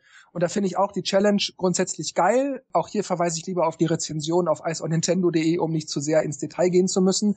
Aber mir gefallen diese Herausforderungen, die bei der Challenge dabei sind. Die finde ich wirklich super. Immer zwei pro Level und es gibt über 100. Das ist wirklich, wirklich geil. Aber insgesamt muss ich sagen, was soll ich mit dem Spiel? Die Wii U-Version ist so viel geiler. Einfach weil das Spiel so, so toll es auch auf dem 3DS läuft, so eingedampft wird. Und ich verstehe einfach nicht, warum Nintendo das gemacht hat. Wenn ich doch sowieso Level über 3DS runterladen kann, warum kann ich die denn nicht auch über 3DS hochladen. Das raff ich einfach nicht, weil dadurch geht für mich allein schon der Grund abhanden, eine Level auf dem 3DS überhaupt zu machen. Ich kann ihn ja nicht teilen, nur über Street Pass und der macht das schon. Vor allem die Argumentation von Nintendo war ja, dass sie sich bei der Version auf den lokalen Multiplayer konzentrieren wollen und deswegen so gemacht haben, dass man online keine Levels hochladen kann. ich finde es auch bescheuert. Ich verstehe auch nicht, ob es da einen technischen Grund dazu gab. Mir fällt keiner ein, warum man, der 3DS hat ja auch WLAN, ja, da kann man ja auch hoch und runterladen und technisch sind die Spiele ja mehr oder weniger dasselbe. Also ich denke schon, dass man das so hätte hinkriegen können, dass die da verstehe ich auch nicht. Können. Komplett. Das ist ja auch ein großer Teil vom Spiel. Also ja, was, was mich halt auch nochmal wirklich dran stört dazu ist, es, es ist nicht nur, dass das fehlt, sondern von der PR her. Es ist ja genauso selber Name mit dem DS dran, Outfit, alles sieht genauso aus wie die Wii U, ja. Wenn ich jetzt äh, so, so, so eine Mutter bin, die dem Kind was kaufen möchte und eigentlich keine Ahnung habe, ich denke, ach so, das ist ja das, wo ich meine Levels bauen kann und teilen kann. Die rafft das nicht, dass das anderes ist, ja. Oder es ist, weiß eigentlich kaum ein oder auch allgemein allgemein 0815 Kerle, die, die, die Leute, die den Test nicht gelesen haben, wissen nicht, dass das da nicht wirklich drin ist. Und ich kann mir da durchaus vorstellen, dass da, da einige echt enttäuscht sind, wenn sie dann das Spiel in die Hand nehmen, auch wenn es an sich die, die 100 Herausforderungen gut sind. Sind sie wirklich. Eben, und dann halt das nicht teilen können. Und dann halt auch die Frage, warum haben die dann nicht einfach äh, die 100 Herausforderungen genommen und das halt ein 2D Mario Dollar Name genannt. 2D Dollar Name. Ja. ja, also irgendeinen anderen Namen und von mir aus dann immer noch das mit dem Bauen reingenommen, aber dann halt nicht mit diesem Vermerk auf, das ist ein Mario Maker. Ja gut, es ist ja Mario Maker. Das ist ja die Sache, auch wie bei Legends gerade. Das Spiel per se ist gut und beeindruckend, dass es läuft und alles und die Challenges sind super und es ist auch diese 100 Mario, man kriegt 100 Leben und muss Level äh, spielen, die aus dem Internet geladen werden und so. Das ist alles da. Aber es sind eben die Dinge, die die Wii U-Version so besonders gut gemacht haben und das fehlt dann bei der 3DS-Version. Das ist wie ein Porsche, aber du kannst damit nur auf der Autobahn fahren, nicht auf Straßen, nicht auf Landstraßen. So musst du dir das vorstellen. Und dann wäre jetzt Daniel dran, ne? Ich habe tatsächlich nur drei Flops, weil ich noch nicht so viel äh, 3DS-Spiele gespielt habe und erst recht keine schlechten. Deswegen die Sachen, die ich habe, kurzer Vorwarnung, äh, die Spiele sind nicht schlecht, es sind eher Umstände und Flop 3, wieder Metroid Prime, was wir vorhin hatten. Wir haben es gerade eben ja ein bisschen abgenagt und äh, ich wollte noch hinzufügen, eben auch hier die PR. Wenn sie das Spiel einfach irgendwie Hero Marine Federation Force genannt hätten, ja, und ein bisschen anderes Design drin gehabt hätten. Es wäre besser gewesen. Also es wäre inhaltlich nicht besser gewesen und die Leute hätten sich nicht drüber aufgeregt, es hat bessere Rezensionen bekommen, die Leute hätten gesagt, oh, das ist ein cooler Geheimtipp, ja. Aber dadurch, dass sie eben diesen Metroid-Namen da mit reingenommen haben, diese IP dafür verbraucht haben. Für, für, für eben dann auch gerade in der IP, wo Fans schon lange drauf warten, dass da mal wieder ein vernünftiger neuer Teil rauskommt. Das verstehe ich nicht. Als Flop 2 Super Mario Maker Oh, auch, okay. Wieder PR und ähm, es fehlt halt das Level hochladen. Das war für dich also tatsächlich auch dieselbe Enttäuschung wie bei ja, mir. Ja, das, das war eine Enttäuschung für mich. Also ich, ich habe das halt einfach als unschön empfunden, dass das Kernelement da fehlt und habe dann auch nicht ganz verstanden, warum. Wie gesagt, ich würde gerne die 100 Challenges spielen, dafür hole ich es mir vielleicht auch sogar nochmal, wenn ich mehr Zeit habe zum Spielen irgendwann oder wenn es mal billiger ist, ja, weil die wirklich gut sein sollen und ich da mich drauf freue, aber äh, und auf Platz eins habe ich kein konkretes Spiel, sondern der Umstand, warum, Herrgott nochmal, müssen in unserem Zeitalter Spiele noch asynchron in unterschiedlichen Regionen rauskommen. Das, das werden wir durch die Switch nicht mehr haben. und das ist gerade beim 3DS echt krass gewesen in letzter Zeit. Also ich habe mal ein paar Titel rausgepickt. Ich glaube, Fire Emblem war über einen Monat Unterschied zwischen Amerika und Pokémon? Europa. Pokémon fünf Tage. Ich habe mich auch, ich bin am Donnerstag oder Freitag in, in, in, im Saturn gewesen, wollte mir Pokémon Mond holen und der Verkäufer hat mich dumm angeguckt. Er meinte, der kommt doch erst am, wann war es? Mittwoch? Mittwoch, Dienstag? Ja. Mittwoch? Kommt doch erst am Mittwoch. Hä? Ich habe hier überall Release gelesen. So, ja, ich bin ganz oft auf englischsprachigen Seiten, ne? Die haben natürlich den, den US-Release mhm. genannt und nicht den Europa. Und dann dachte ich so, ach nee. Ich natürlich ungeschickt. ja, total der ganze Rest der Welt hat ja am 18. bereits gekriegt und wir erst nur Europa oder ja nur Europa am 23. erst. Gerade in Zeiten von von Online und Foren und Internet ist es dann auch unglaublich schwer, nicht gespoilert zu werden. Ja, du musst dann echt nochmal mit Scheuklappen durch und gucken, dass du da und hier nicht drauf bist. Und es gibt halt ganz viele, aus so Massa 2 oder 3 war es, glaube ich, was sie äh, als auf der Virtual Konsole rausgebracht haben, dann erst nochmal diskutiert haben, ob sie das überhaupt in Europa rausbringen wollen oder nicht, ja. Ich dachte so, warum? Ich meine, wenn es schon übersetzt ist ins Englische, Englische, dann, dann weiß du von mir aus auch ohne andere Sprachunterstützung ist okay, ja, aber dann doch zumindest auf Englisch, dann lass doch wenigstens die Leute, die Englisch können, das genießen, ja, das sind immer noch genug. Besser als man hat's gar nicht und es gab da echt viele verschiedene Spiele in letzter Zeit, die das hatten. Und Übersetzung lasse ich da nicht so wirklich gelten, weil ich denke mal, die Story ist nicht erst einen Monat vor Release fertig geschrieben und da kann man dann auch ein bisschen früher an die Übersetzer geben, also. Kostet halt Geld, also ich denke, das ist vielleicht ein Geldproblem dann. Ich denke auch, das Hauptding ist, dass es Geld kostet, wenn man schnell machen will, aber naja, das waren meine Flops. Ja, bei mir ist beim 3DS irgendwie auch nicht viel. Also das ist alles eher so, eigentlich hätte ich nur am Platz eins. das andere ist mehr so gekratzt. Ich habe jetzt auf Platz drei auch Metroid Prime Federation Force und eigentlich habt ihr beiden die Punkte schon genannt, die ich jetzt auch hätte nennen können. Es ist halt einfach, warum es jetzt ein Metroid-Thema oder halt diese Federation Force haben musste keine Ahnung, hätten sie ein eigenes Franchise vielleicht nochmal gemacht, aber dann hätte vielleicht auch keinen interessiert, wobei sowas ja auch nicht super gut. hat sich ja jeder beschwert. Es ist halt kein Metroid und das hat halt allen ähm, auf den Magen geschlagen. Und wie gesagt, ich find's gut, aber es ist halt auch mehr so, ich spiele jetzt mehrere Level, die Story, ja, der kleine Captain, der labert da halt irgendwas, aber irgendwie so richtig packen tut's einen nicht. Deswegen, ja, es ist irgendwie schade, dass es halt doch irgendwie so ein bisschen unterging und dann eben diesen faden Beigeschmack hatte. Ja, so ein richtiges Metroid hätte mir halt doch mehr gefallen und deswegen ist es halt irgendwie nur so ein halber Flop. Und auf Platz zwei habe ich dann auch noch Metroid Prime Blast Ball hingemacht, weil es ist halt so, das war auch in der Demo und das hat auch wieder keiner verstanden. Hey, ist das jetzt das Spiel oder was ist das jetzt? Und dieses Fußballding, das ist echt für paar Minuten ganz witzig, aber irgendwie hat es mich dann auch nicht mehr so richtig gereizt. Man spielt halt zu dritt Fußball, muss den Fußball, diesen Ball ins andere Tor schießen. Dann wird das Tor immer kleiner, damit es schwieriger wird, aber ja, weiß nicht. Hat zwar auch Online-Modus, aber fand ich irgendwie jetzt auch nicht so der Reißer. Sie haben es ja in der Demo gebracht und gemeint, ja, so kann man wenigstens ein bisschen die Steuerung erlernen und bla, aber ja, es hat irgendwie alles nichts damit zu tun mit dem Metroid-Universum so richtig. Deswegen finde ich es eher so ein bisschen enttäuschend. Das hätten sie auch einfach Roboblast nennen können und dann hätte es kein ja, so genau. gemerkt, dass es eigentlich äh, an Metroid angelehnt ist. Ja.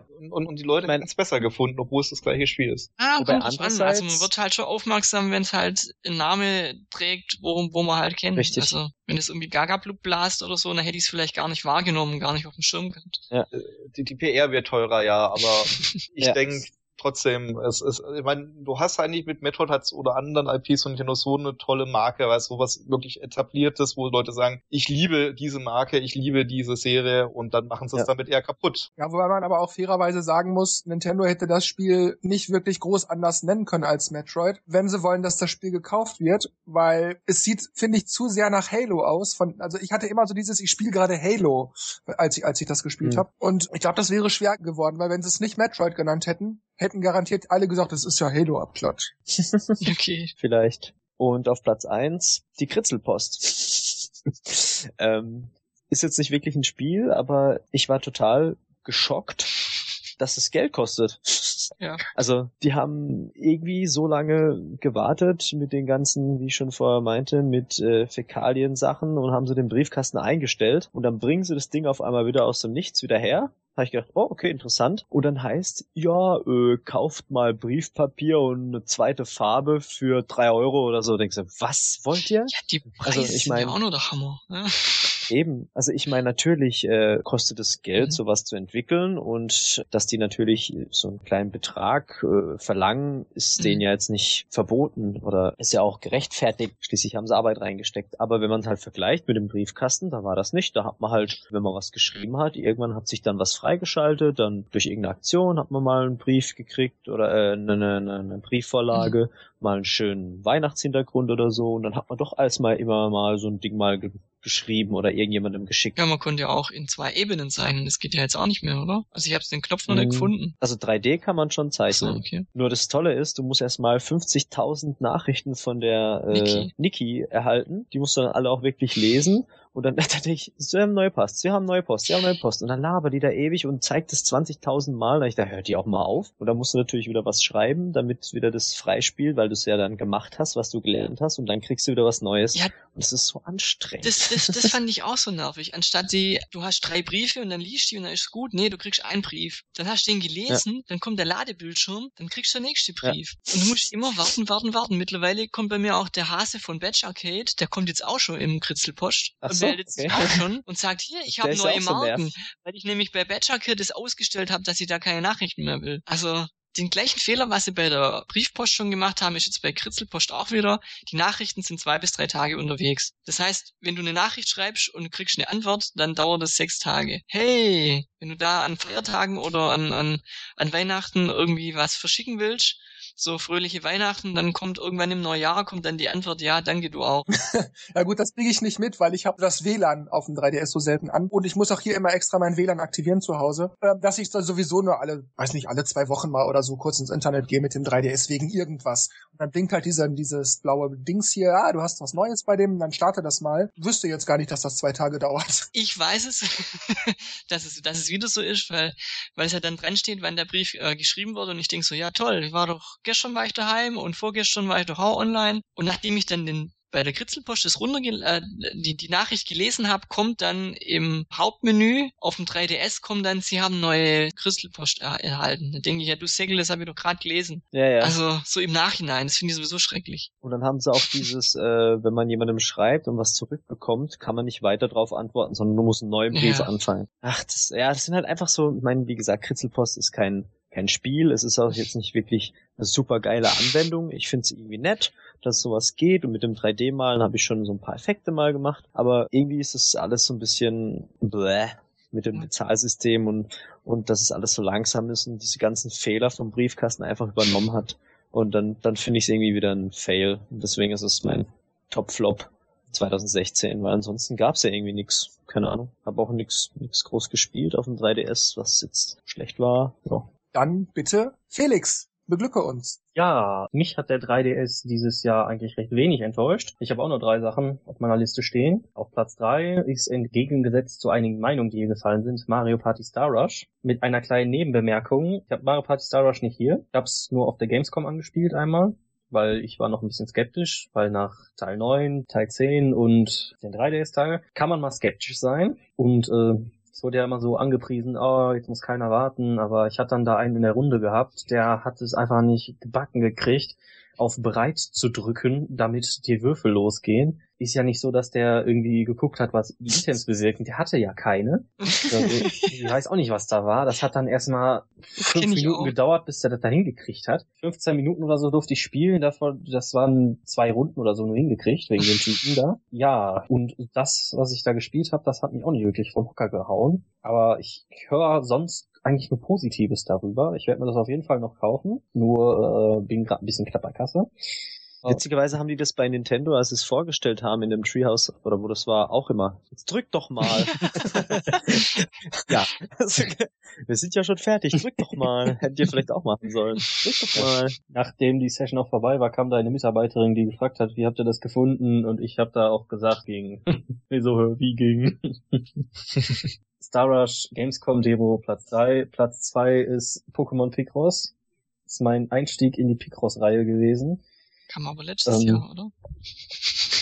Keine Ahnung, wann das kam. Ich glaube, das, das, kam dieses Jahr im äh, Zuge der des Pokémon-Jahres, meine ich.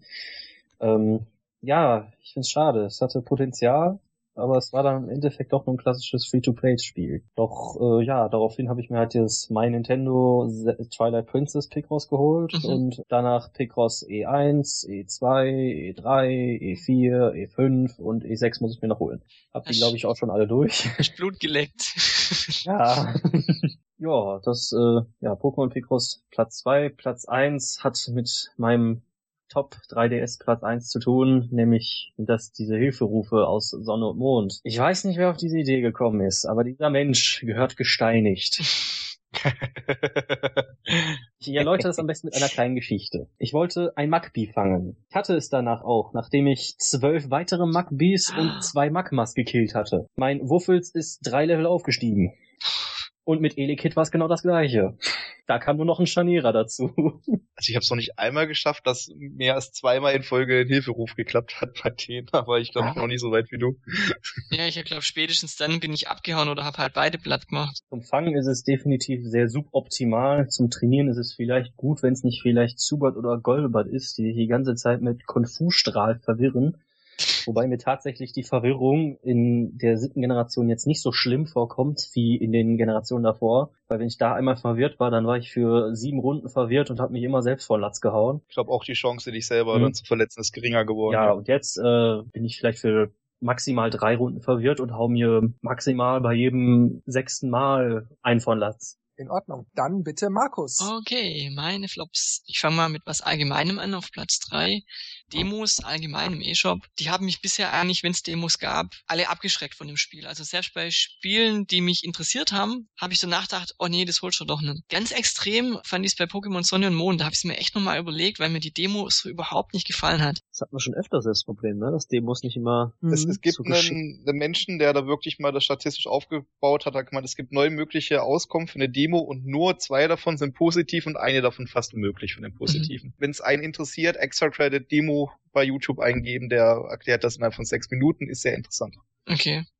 Das ist der Grund, warum es keine Demo gibt. Eben genau das, was du sagst, weil die meisten kaufen sich ein gutes Spiel dann doch eher nicht, weil die Demo nicht so doll war. Ja, aber also zum Beispiel Ausnahme war jetzt zum Beispiel Picross 3D, Round 2, zwei Level gespielt, dann war es mir eigentlich schon klar, ja, das ist super. Aber bei, bei Pokémon habe ich irgendwie so gedacht, du kannst jetzt in der Demo, ich habe jetzt mit allen Leuten geredet, du kannst fast nichts machen kannst Pokémons fangen, die musst du aber wieder abgeben, wenn du gehst. Das hat, also die, die Demos sind teilweise auch einfach blöd gemacht. Ja, eben, aber wie, wie gesagt, das, das ja. wird in dem Ding gut erklärt. Ist, du, du hast ja eine Kombination zwischen Spiel kann gut, schlecht und mittelmäßig sein und die Demo kann gut, schlecht und mittelmäßig sein. Und wenn du die kombinierst und dann guckst, was bringt dir die Demo, gibt's eben fast keinen, keinen, keinen Fall, wo die Demo wirklich Leute dazu bringt, das Spiel zu kaufen. Eine der wenigen Möglichkeiten, die wirklich existiert, ist, das Spiel ist mittelmäßig und du hättest dir vielleicht nicht geholt, aber die Demo war so gut, dass es dich dazu gebracht hat, das Spiel zu holen. Bei mir ist immer umgekehrt. Ich habe die Demo von dem Spiel gespielt und dachte, ach, das langt mir jetzt. Das war gut, aber irgendwie mehr brauche ich jetzt gar nicht. Das hatte ich auch schon, dass ich dachte, ja, okay, jetzt habe ich ja bei einem Jump and Run irgendwie drei Level durch. Mhm. Oder bei äh, Rhythm Paradise habe ich auch die Demo gespielt, dachte, ja, schön. Ähm, Platz zwei muss ich jetzt gerade noch schon schwanken. Ich nehme jetzt einfach mal die Kritzelpost.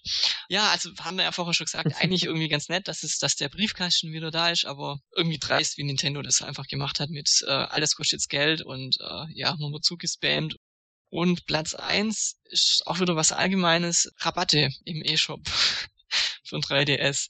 Ja, ist ja ganz nett, dass sie, dass sie da sind, aber das sind dann entweder so uralte Spiele, die, die eh schon jeder hat, oder Spiele, die ich auch kostenlos nicht haben will, oder Spiele, wo ich dann denke, wow, cool, 30 oder 40 Prozent Rabatt und die dann aber ja natürlich von dem E-Shop-Preis 30 Prozent sind und äh, die dann immer noch 5 Euro mehr kosten, trotz 30 Prozent Rabatt als im Laden. Ich finde es so nervig, also die, die locken so Das finde ich mit auch diesen beschissen. ja. 40 Prozent hört sich so viel an, aber du denkst, hey, das ist immer noch mehr als im Laden, weil die im Laden mittlerweile auch nur noch die Hälfte kosten und das äh, Ja. finde ich ein bisschen nervig. Also bei der Vio muss ich sagen, gucke ich nicht so, aber beim 3DS gucke ich halt doch mal, was sind so Neuerscheinungen oder Sonderangebote und da ist irgendwie durch die Bank weg alles einfach teuer. Ich glaube, Nintendo tut sich da einfach durch Steam und ähnliche Rabattaktionen zu, zu die es ja öfter gibt, schwer, weil sie ja ihr, ihr eigenes, ähm, es gibt die Selected Games, Mhm. wie sie früher auch hießen. Das hat für die jahrelang gut funktioniert. Und ich meine, das hat ja auch nur einen Vorteil, dass du sagst, okay, offiziell, das ist jetzt das, der reduzierte Preis. Du weißt, ein gutes Spiel kommt nach drei Jahren oder so für den Preis raus, wenn du wirklich warten willst. Und tiefer geht da nicht mehr. Und äh, ich glaube, die tun sich da jetzt auch einfach schwer, dass, dass das irgendwie aufzuweichen durch diese ganzen Rabattaktionen, die Steam sind und haben da auch einfach Druck durch diese Steam-Rabattaktionen oder bei GOG oder Humble Bundle oder was es nicht alles gibt, ne? Da da irgendwie gleichzuziehen, weil, naja, der Gaming-Markt ist halt schwer umkämpft. Mhm. Ich meine, die sollen es ja auch nicht verramschen, aber ähm, die schreiben halt dann 30 Prozent hin und es ist halt trotzdem noch viel, weil es im Laden halt billiger ist und äh, ich bin auch der Meinung, dass ein Spiel als runter, also Download nicht mehr kosten darf als im Laden. Eigentlich soll es weniger kosten. Maximal gleich viel. Ja, haben wir auch schon hundertmal im Podcast besprochen, aber ja, genau meine Meinung. Also mir bleibt an dieser Stelle wie immer nur noch zu sagen, tschüss, macht's gut und bis zum nächsten Mal. Und Dennis, Markus, Felix und Daniel machen das Licht aus. Ciao. Ciao. Tschüss. ja, ciao. Ich bedanke mich natürlich bei unseren Gästen und hoffe, ihr seid beim nächsten Mal wieder dabei. Ich glaube, da kommt noch was dieses Jahr. Nur mal so nebenbei bemerkt. Ciao, ciao. Nummer eins war Mighty Number Five. Das haben wir ja vorhin schon sehr lange diskutiert. nein. Ähm, Mighty Number Nein. Mambo Number 5. Ja, das, Das Spiel ist so schlecht, das gibt's noch nicht mal. der Mambo Number 5 war das. Ja. Okay, ich schneid's mal raus.